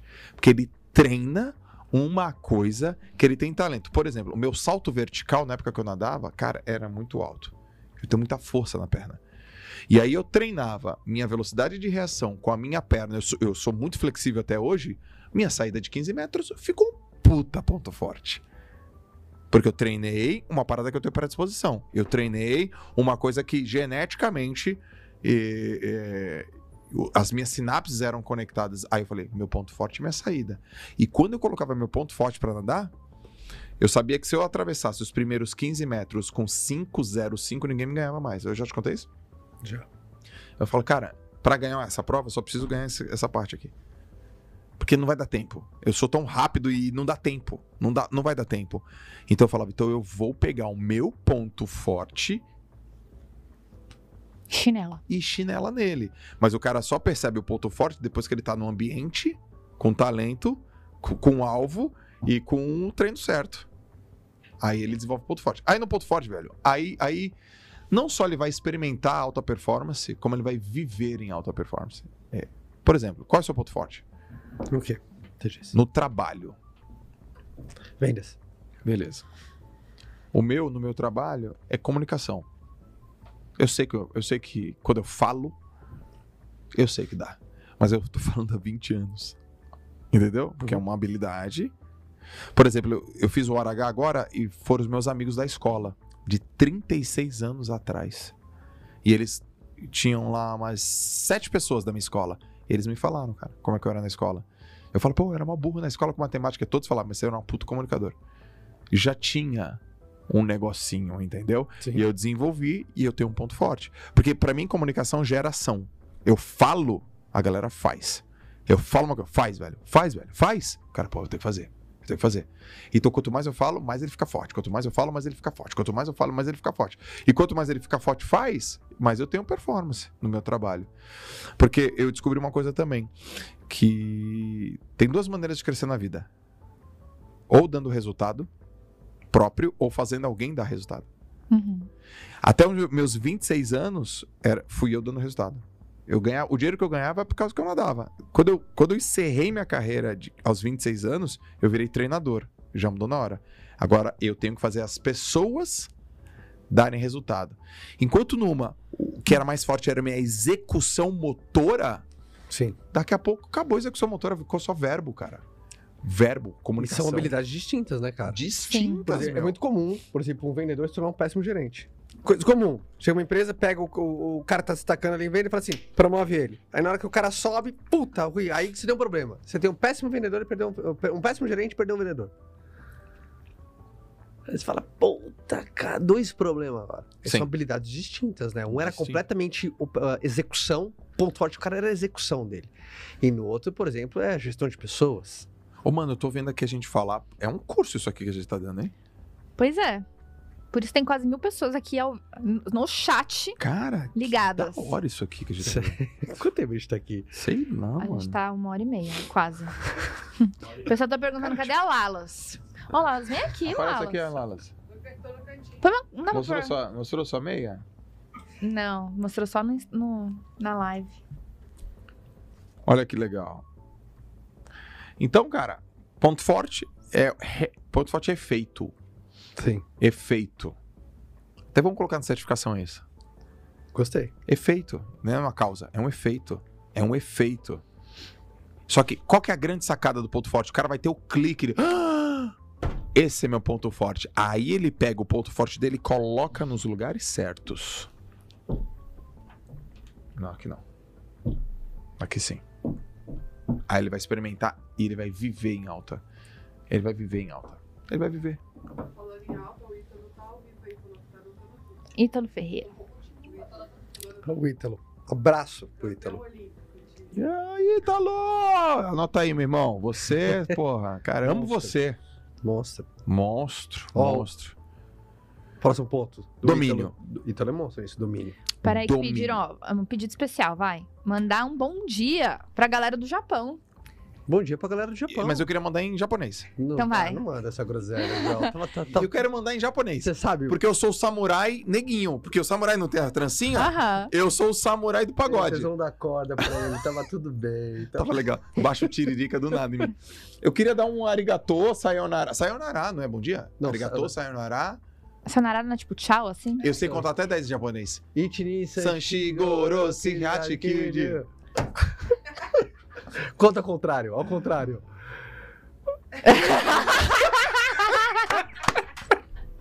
Eu quero saber como que é j- bom dia. Qual que é o 7 em japonês? Vai, só o 7. Ichini Sanshigoro sis. É que eu aprendi isso muito. Esse tiático. Ohalo. Oha... Oha... Ohayô! Ohayô. Ohayô! Samurai do pagode. Porque um samurai negão das tranças afro é muito do catinguele, né? Nossa. Ohayô! Como é que é alta performance em japonês? Como você aguenta essa Alta performance! Performance! Cara, se não for legal, nem me convida. Divirta. A gente tem que depois. A tem a tem que- Divirta-se. A gente tem que fundar o divirta-se. Pagode-se. Pagode-se. Divirta-se. Pagode-se. Pa- Cavaque-se. Groselhe-se. A galera não bota fé que o Caio é do pagode, entendeu? Porque aí vem com essa, essa pessoa toda Não. engomadinha assim. A Ele galera, a pegou- galera não sabe a raiz da Ele pessoa. pegou o ali, ó. cavaquinho no vinho, aumentou um sol maior esses dias. Eu falei, Ih, Na hora que pegou, você falou assim: tem potencial. no ambiente certo, É. Mentor certo. com o mentor certo, vai dar samba. Né, amor? Domínio, já, pra gente. Uh, uh, E pro finalzinho? É, Cara, domínio. Domínio é. rapidamente sobre domínio. Tá, domínio é domínio mental, emocional. Sim. Porque aí já tá chegando. Pô, o cara já se preparou, tá no ambiente, reconheceu o talento, treinou, tem mentor, tem feedback. Aí chegou a hora de. Vai, meu filho. Vai, meu filho. E aí se preparou pra hora H. O que que acontece? A pessoa que tem medo e a pessoa que tá com cora... O corajoso e o medroso, os dois sentem medo. Corajoso, ele consegue voltar pro prumo. Sim. E essa, se tem uma janela de significado de 5 segundos, também tem uma janela de voltar pro prumo em 5 segundos, cara. Totalmente. Vem um pensamento, volta pro prumo. Vem um pensamento, volta Total, pro prumo. Pro total. cara ter domínio. Ele não precisa ter um domínio total. Ele só precisa ter o domínio da situação. Aí que tá, e sabe? E é muito louco, porque pensamento ele funciona como corrente, né? É como se fosse elo. Sempre o pensamento, por exemplo, puta, cara, e se eu perder meu emprego? Puta, se eu perder meu emprego, eu fico sem grana. Pô, se eu ficar sem grana, eu tenho que tirar meu filho da escola. Pô, Se eu tirar meu filho da da escola, fudeu, eu vou amaldiçoar o moleque. Pronto, tá com ansiedade. Aí você começou. É por causa, só por causa de um pensamento, Isso. Reação em cadeia. reação em cadeia. Quando você aprende a cortar, aí você restabelece. E o pensamento, ele vem por conta de uma emoção. E uma, uma emoção gera um sentimento. O sentimento é a, é a percepção, é, a- é o sentido que você dá pra emoção que você teve. Então, emoção você não consegue gerenciar. A emoção, ela é pra sempre sua. Ela é instinto. Agora, o sentido que você dá pro que você sentiu, Isso. ele vai desencadear seu pensamento que Total. gera suas ações e resultados. E, essa, e essa, esse ponto de criação, eu, eu, eu tive uma emoção. Mas eu tenho que transformá-la num sentimento. Ela, ela já vai ser um sentimento. E Uhum. você tem que saber como é que você sente. E essa comunicação, porque a gente se comunica o tempo inteiro. Comunicação verbal, não verbal. E quando a gente diz uma coisa, o poder da palavra, velho. Existem 3 mil palavras negativas no dicionário e mil palavras positivas. Três vezes mais palavras negativas. sabia, cara. É, tem palavra negativa pra caramba. E aí o que que acontece? Quando o cara fala uma coisa, ele provoca um sentimento naquela emoção que aí, cara, desencadeia. E a comunicação, ela tem, basicamente, quando a pessoa entende, ela tem três caminhos. O ser humano, ele, ele, ele, falha, ele falha na comunicação porque ele ou omite uma Uhum. coisa, ou seja, ele não conta tudo. Ele generaliza, ou seja, meu Deus, tá tudo ferrado, minha vida, mundo vai acabar, tudo, todo Ninguém mundo. gosta de mim. Ninguém São três que não gostam de você. É. É. Não é todo mundo. Tá todo mundo falando, porra, muita gente, geral falam quantas? Duas. e ele distorce, brother. Aí que mora o perigo. Então o cara teve uma situação esquisita, ele pensa uma parada, ele diz uma coisa, e ao dizer, ele diz com omissão, distorcido e com é, generalismo. Generalização. Fim, game over, cara. E aí a gente precisa ensinar isso. Esse domínio fala, não, peraí, é, é, a gente tá falando disso aqui Sim. específico. Porque, por exemplo, nas empresas, um dos maiores problemas nas empresas é, é por comunicação. Total. E um dos Uhum. maiores problemas da comunicação é a falta de especificidade. E é uma coisa que eu sou muito, muito, muito ligado em semântica. Estão dizendo, então não, não tem tão. Ah, fomos. Esse- hoje foi a. Hoje foi a Malu. Ah, fomos, né? Foi fomos ou falamos, né? Fomos. Quem, quem são fomos? eu quero nome. Ah, não, eu e a Ju. Ah, tá, e a Ju. Estão dizendo. Quem estão dizendo? Então, tipo, quando alguém vai falar uma coisa pra mim, assim, do tipo, Joel, meu, você tá, tá ligado aí que estão falando de você? Eu tô ligado, não. Não, porque tal coisa falou. Ó, se você não quer que eu diga isso, nem me conta. Eu sou péssimo em guardar segredo.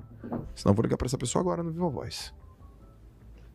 Não, não, não, não, não. Então, não quer que eu fale, não me conta. Eu não curto distorção.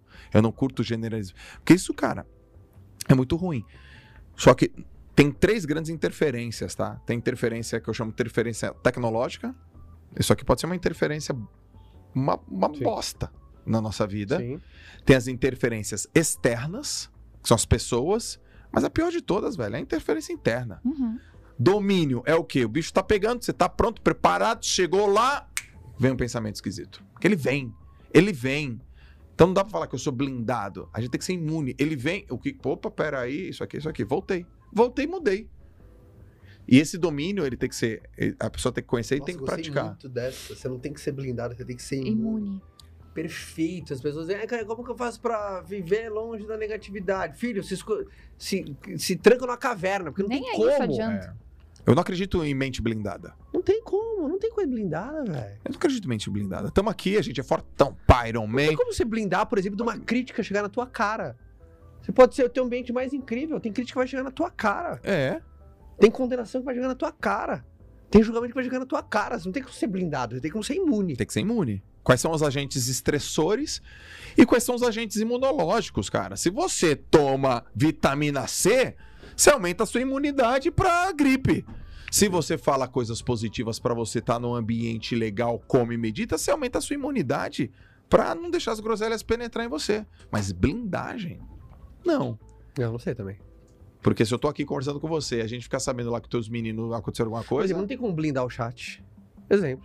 Beijo aqui pra galera. Sim. Não tem como você blindar o chat. É. Até, não, e o Nassim Taleb diz o seguinte: tudo aquilo que se abafa cresce. Se blindou o chat, os caras vão encontrar um mecanismo de achar outra coisa. Sim, o chat tá incrível, por sinal. A turma é maravilhosa do É. podcast. Mas não tem como você blindar o chat. Não tem Exatamente. como você blindar. Você tem como ser imune. Imune. Então, por exemplo, poxa, são coisas que a gente quer ensinar da maneira certa, precisa ensinar da maneira certa e, e- e desmistificar as coisas, cara. É, mente blindada. Não, velho. Mente imune. Aumenta a imunidade aí.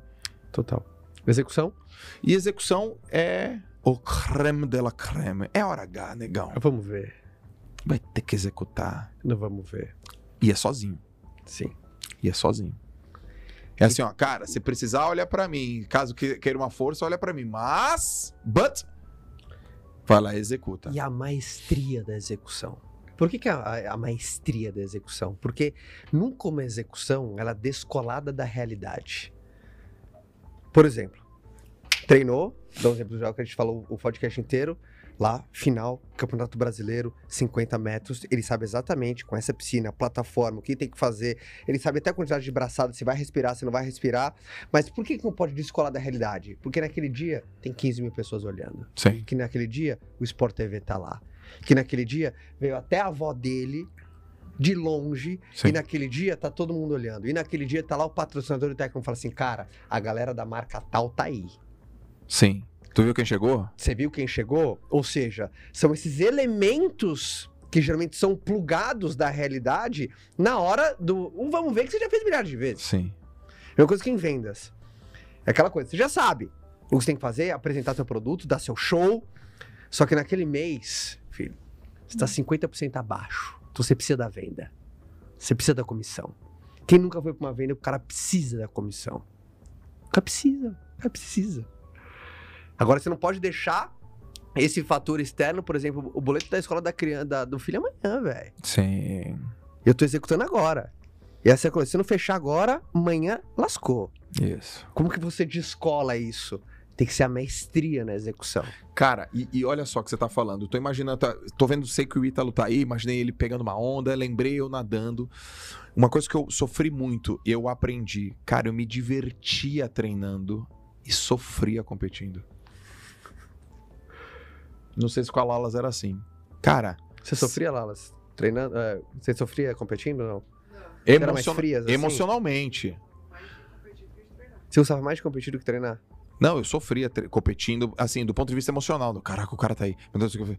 Hoje, cara, não, quer sofrer mesmo, labuta? Faz isso no treino. Repete, porque ela dói, velho. Uhum. Não vai, cara, não vai acontecer nada mais difícil do que no treino. Não tem como. Sim. Nada que vai acontecer na hora H, você não fez no treino. Então, na hora do, do- na hora do hora H, relaxa. Mas aí que tá, calma. Vamos falar sobre relaxar. e também vamos falar sobre o divirta-se, porque o, o- o americano fala have fun.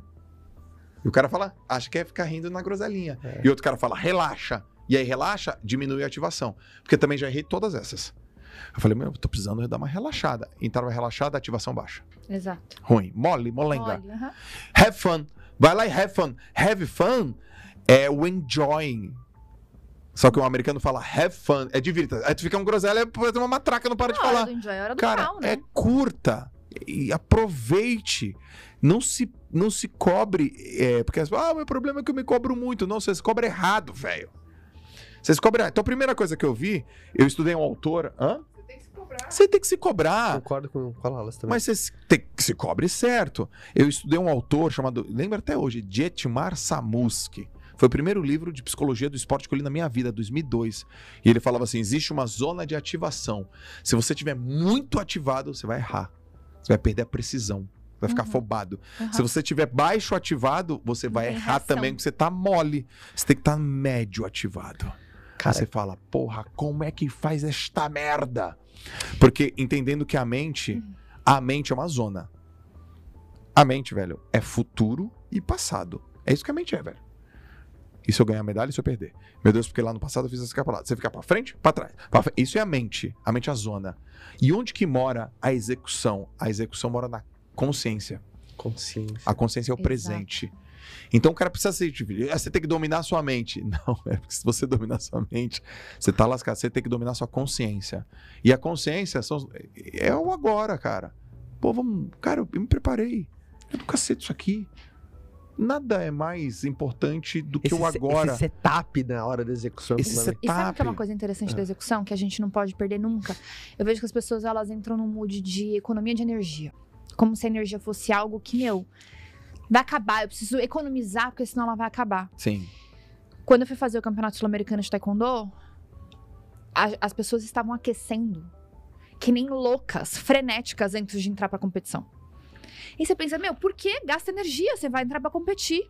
E eu não tinha maturidade daquilo. Então eu olhava aquilo e ficava.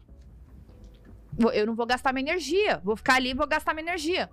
E aí depois, quanto mais eu treinava, mais eu entendia que o, o começava. Eu começava a entrar no treino depois de uma meia hora que o corpo já tava no pau. Sim. E aí, esses dias eu tava. Eu descobri que os atletas de tênis, antes deles entrarem numa partida, eles chegam a aquecer. O Nadal, por exemplo, aquece uma hora inteira antes de jogar. Você então a partida quanto? principal ele aquece uma hora antes. Eu aqueci uns 25 Você. Lalas. Ah, você não dava fundo, verdade. Sim, total. Tipo, em torno de uns 45. 45 minutos. Então a importância de você se manter em movimento, de você, sabe, já começar Ativado. ativar, começar ativado, porque aí você já entra ó, com a execução muito mais assertiva. E, o- e aquela grande batalha entre o pensamento e a motivação. O que que acontece, velho? Que louco. É louco isso.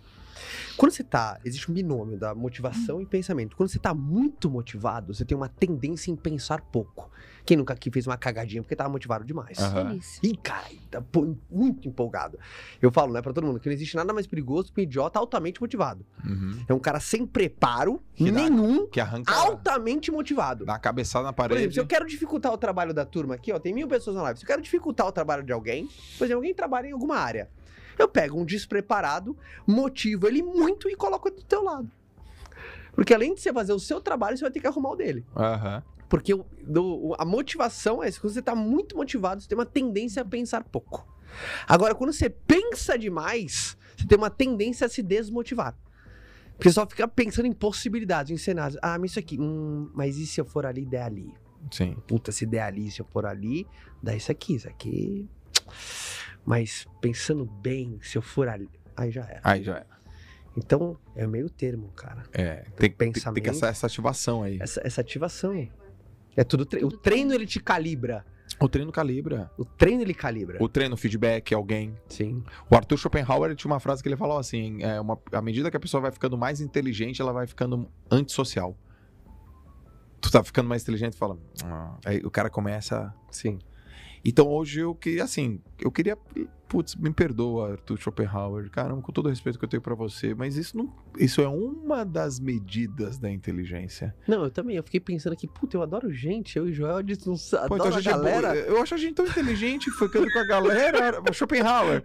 É uma das medidas da Porra. inteligência e não a O xoxô, única. né? O xoxô. Agora, sabe uma coisa que eu tava pensando sobre a execução desse funil? É engraçado que ela tá como última coisa, né? E eu penso assim, o como a execução ela é fundamental desde o alvo, desde a da primeira parte.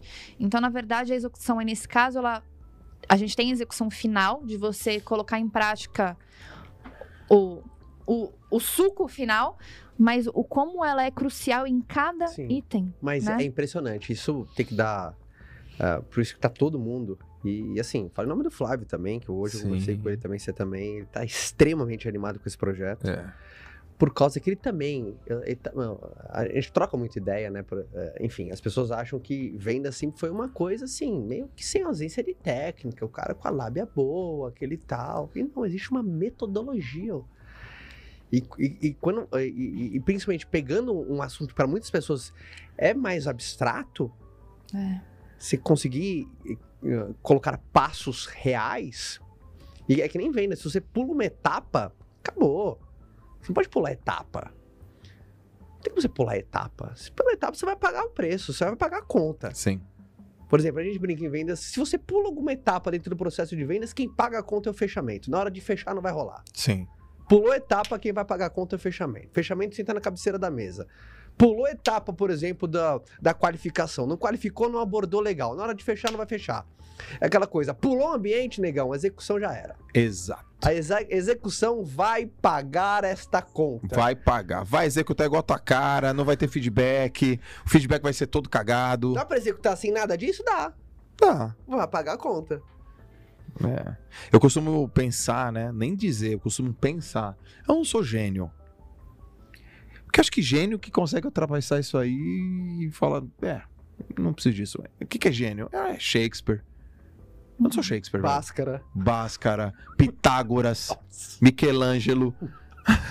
Esses caras, Você já viu o vídeo do os Clóvis caras. Você já conseguem. aquele... Agora nós um- vamos precisar disso um aí. vídeo do Clóvis de Barros falando do... Você já viu esse vídeo? Do, do, Do do Pitágoras. Pitágoras. Cara, dois mil anos inventou isso, você só tem que fazer. e você erra! E você Vai ser erra. burro assim na cadeia! A gente ri de, a gente ri de educação. Vou ter que ver o vídeo pra entender do que É vocês estão rindo. maravilhoso. Maravilhoso. é maravilhoso Eu não sou de gênio. Gênio é, cara, Newton. Eu sou Joel. Eu preciso de um- uma metodologia Sim. confiável, segura, replicável, validada. Eu preciso. Eu não sou gênio, não. Até tem, no, durante o podcast inteiro, tem um QR Code pra você entrar no site do Performance. Quem tá no Uhum. topo da, pa- do no topo vídeo. da página, ah, ou performance.com. Você entrar na lista de espera para você ser avisado, você, ah, enfim, receber todas as informações sobre o programa. Ah, nessa segunda-feira abre as inscrições, né, Joel? Abre as Mas onde a inscrições. gente falou assim, tô no performance, tô no performance. Que legal, a galera que tava no H, né? Sim. Tá Tá turma do H. Cara, eu tô, eu tô ansioso, cara. Tá? Tá ansioso? Eu tô porque, putz, é uma certificação. É, a gente passou pelo funil, não sei se você teve essa sensação, mas eu acho que, eu É acho que a massa, gente né? teve. Cara, a gente vai explicando, o negócio faz tanto sentido, Sim. né, cara? Ele faz tanto sentido. Imagina cinco semanas dentro desse funil. Cinco semanas nisso, dando exemplo, dando ma- conteúdo, material, aula, é, o ambiente, a turma.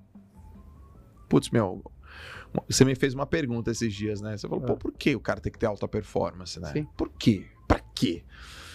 Porque a alta performance, ela dá, ela entrega tudo aquilo que a pessoa valoriza. Então, se a pessoa valoriza tempo, a alta performance vai te dar tempo, mais tempo. Dinheiro, mais dinheiro. Felicidade, liberdade, reconhecimento, conquista. A alta performance, ela não é fim de nada. Ela é meio de tudo. Ah, gostei dessa, hein?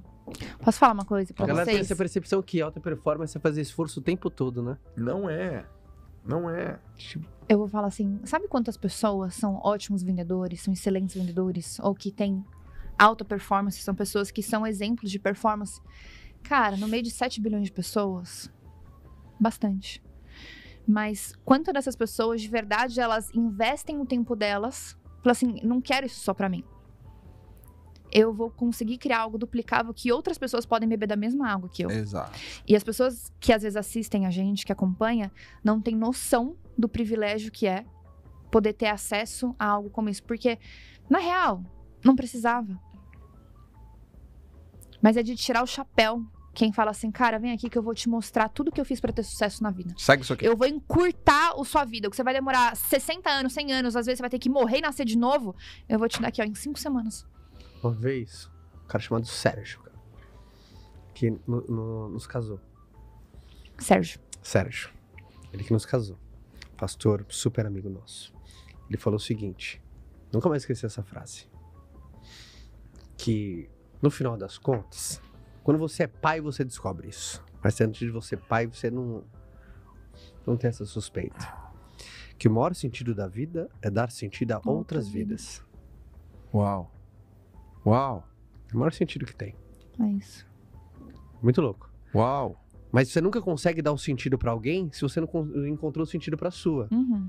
É aquela coisa, é muito. É, é- é- seria até desumano falar pra uma pessoa, cara, o dinheiro não é importante. A pessoa, cara. Tá louco, velho. Tá louco, mano. Tô num puta momento difícil aqui. Tá muito difícil. Claro que o dinheiro é importante, bicho. Só fala que o dinheiro não é importante quem já se resolveu financeiramente. Então. E só, só entende esse jogo do puta, dá sentido quando você aprende a dar um tiro pra tua, velho. Então. Continua assim. Eu acho que independentemente de performance, de qualquer coisa, continua sendo esse cara junto com a Lalas que gosta de servir, gosta de contribuir. Vem cá, Lalas. Né? Todo Não, não, vem aqui, vem aqui dar um abraço no Joel. Vai lá. Todo mundo. Cadê Lalas? Cadê Lalas? Performance.com tá aqui. Lalas, manda um super beijo pra todo mundo, pra turma. Pessoal, Primeiro, conta como é que tá a gravidez, tudo certinho, galera? Tudo Tá- certo, tudo certo, tudo Vocês tranquilo. são bons de fazer meninos, hein? Nossa Menino senhora. mais um Vocês menino. decidiram o nome? Jamerson. Não, fala Não, sério. fala sério. Não, deixa eu falar. Jamerson. Que a galera acredita. cara que nasce Cara, Jamerson eu- já nasce em altíssima Eu performance. recebi uma mensagem de um cara Chamado Jamerson. ontem, falou assim, Caio, não deixa o Joel colocar Jamerson. O Não, nome do cara era tipo, é o Erlenson. não, olha que engraçado. O João fez uma, uma caixinha de pergunta e aí ele colocou zoando que o Jamerson era o certo, né? Aham. E aí minha mãe começou a conversar com meu pai e falou: Nossa, achei estranho esse nome. Aí meu pai brigou com a minha mãe e falou: Tereza, se o Joel tá falando é porque eles gostam. Tipo assim, deixa eles.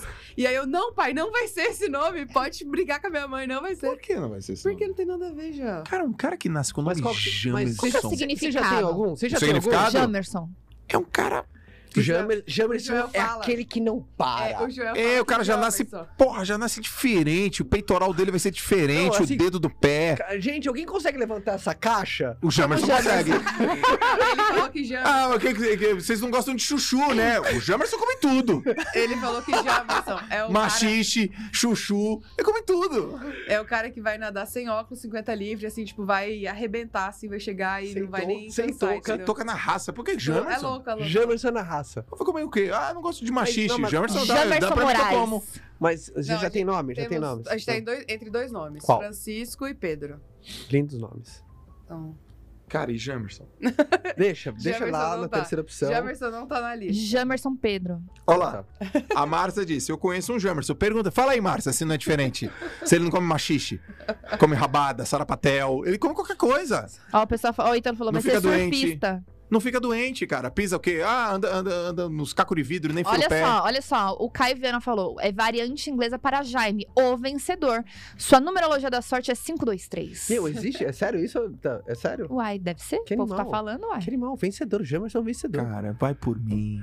Mano, vamos fazer um, um, um, um Jamerson. Jamerson Carneiro. Eu quero. Jamerson Puta. Carneiro. Não é muito diferente. brasileiro. Uma vez eu perguntei pro meu avô, né? Tava tendo. Sabe aquelas aulas? Começou na, a groselha, na, gente. na escola? Groselha, da groselha. árvore genealógica. Ah, Aí meus amigos, né? Tudo, não, aqui é da, da Itália, aqui da, da Espanha. E eu fui perguntar pro meu avô, né? Avô, de onde veio o carneiro? Aí meu avô falou assim, filho, eu fiz a mesma pergunta pro meu avô, ele não tem a menor ideia. Então acho que nós é do Brasil mesmo. Você sabia que o Caio é índio, né? Metade- velho. tem uma parte É, lá de é- Peruíbe. Metade da família é Você índia. É sério, Peruíbe, mano. é tem um sério. amigaço meu que é de Peruíbe. Indião. Índio, Indião é parente mesmo. do Caio. O meu, Certe- meu é bisavô, minha, minha tataravó era índia.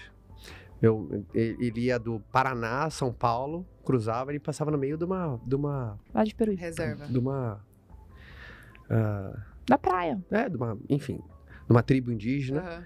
E numa dessas vezes, meu, bis- meu tataravô, cruza, ele cruzava para levar, enfim, café, do agro, esse soja, de um, de um lugar para o outro. E aí, de uma dessas vezes, Enquanto- eles têm olhando a filha do cacique, Roubou a filha do cacique. os dois velho. fugiram. Os dois fugiram juntos. É mesmo. É aquela coisa de Bonito. novela, velho. Que bonito.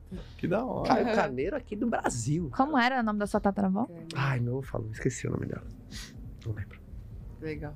Muito Eu- bom. Olha isso, a gente tem 16, ta- a gente tem 16 tataravós. 16. Uhum. Fala o nome de dois. Ixi, Eu sei que tem um Stanislau Cieslak, Como? que foi Ah, tá bom. Stanislau, Ah, que foi um que veio, porque a minha família do meu pai é polonesa, então foi a que veio é, inicialmente, assim, que saiu da guerra e tudo isso, mas os outros eu não sei. fala o nome de dois. Não sei, cara. Olha porque você sabe, olha porque você lembra. Assim, todos tiveram uma, uma certa Ah. importância na sua vida. Sim. Até por isso que a gente tá aqui Lógico. hoje. Sim. Todos tiveram, a gente tem que honrar. Mas aqueles que a gente, todo mundo aqui teve 16 tataravós. Mas você viu o que ela falou aqui? É o único que deixou algo que transcende a própria vida. Geralmente é uma história, Uhum. é uma boa lição, Uhum. um grande ensinamento que perdura. Isso que eu fico mais na, na pira. Eu falo assim, cara, será que o meu tataraneto que, que vai você falar? vai deixar, Lembra né? do Tata do Caio? Puta, porque eu tenho certeza é por causa de uma boa lição, de uma boa história. Porque é uma diferença entre legado e herança, né? Herança é o que eu vou deixar para os meus filhos, legado é o que a gente vai deixar nos nossos filhos. Então acho isso muito Muito massa. bom. Muito bom. Então vamos que vamos. Turma, Cara, que Obrigada. primeiro, uma salva de palmas esse casal maravilhoso! Beijos! Voltem mais, então, pra todo mundo, tá aqui, link, dá pra colocar o link na bio, alguma coisa assim, desse vídeo? Todo mundo tá perguntando. Feliz Dia A- dos Pais para os A papais. turma vai colocar na bio. Se você tá ouvindo na segunda-feira aqui nos streamings, ah, então entre no site de performance, as inscrições já estão abertas pra você que tá vendo ao vivo aqui. Calma, acompanha o Joel. O Joel vai fazer. Quando você vai fazer? Vai fazer alguma bagunça? Domingão, vou fazer uma bagunça. Domingo tem algum horário já? Sua bagunça? 8h45 da noite. Aliás, já soltamos no feed? Yes! Então você tem um convite com o Joel esse domingo às 8h45. Falar mais, descer mais fundo sobre performance, até pra você começar bem a semana. Que é isso aí. gosta de preparar também a turma pra você começar a sua semana em alta performance. Em alta performance. Tá bom? Esse é o Espero recado pra todo mundo. Todo mundo fica com Deus, rainha maravilhoso. Joel, vamos jantar? Tô com fome. Você tá com fome? Vamos. Vamos. em alta? Em Em alta, alta. performance. Yes! Tá bom? Turma, fica com Deus. Tchau. Tchau!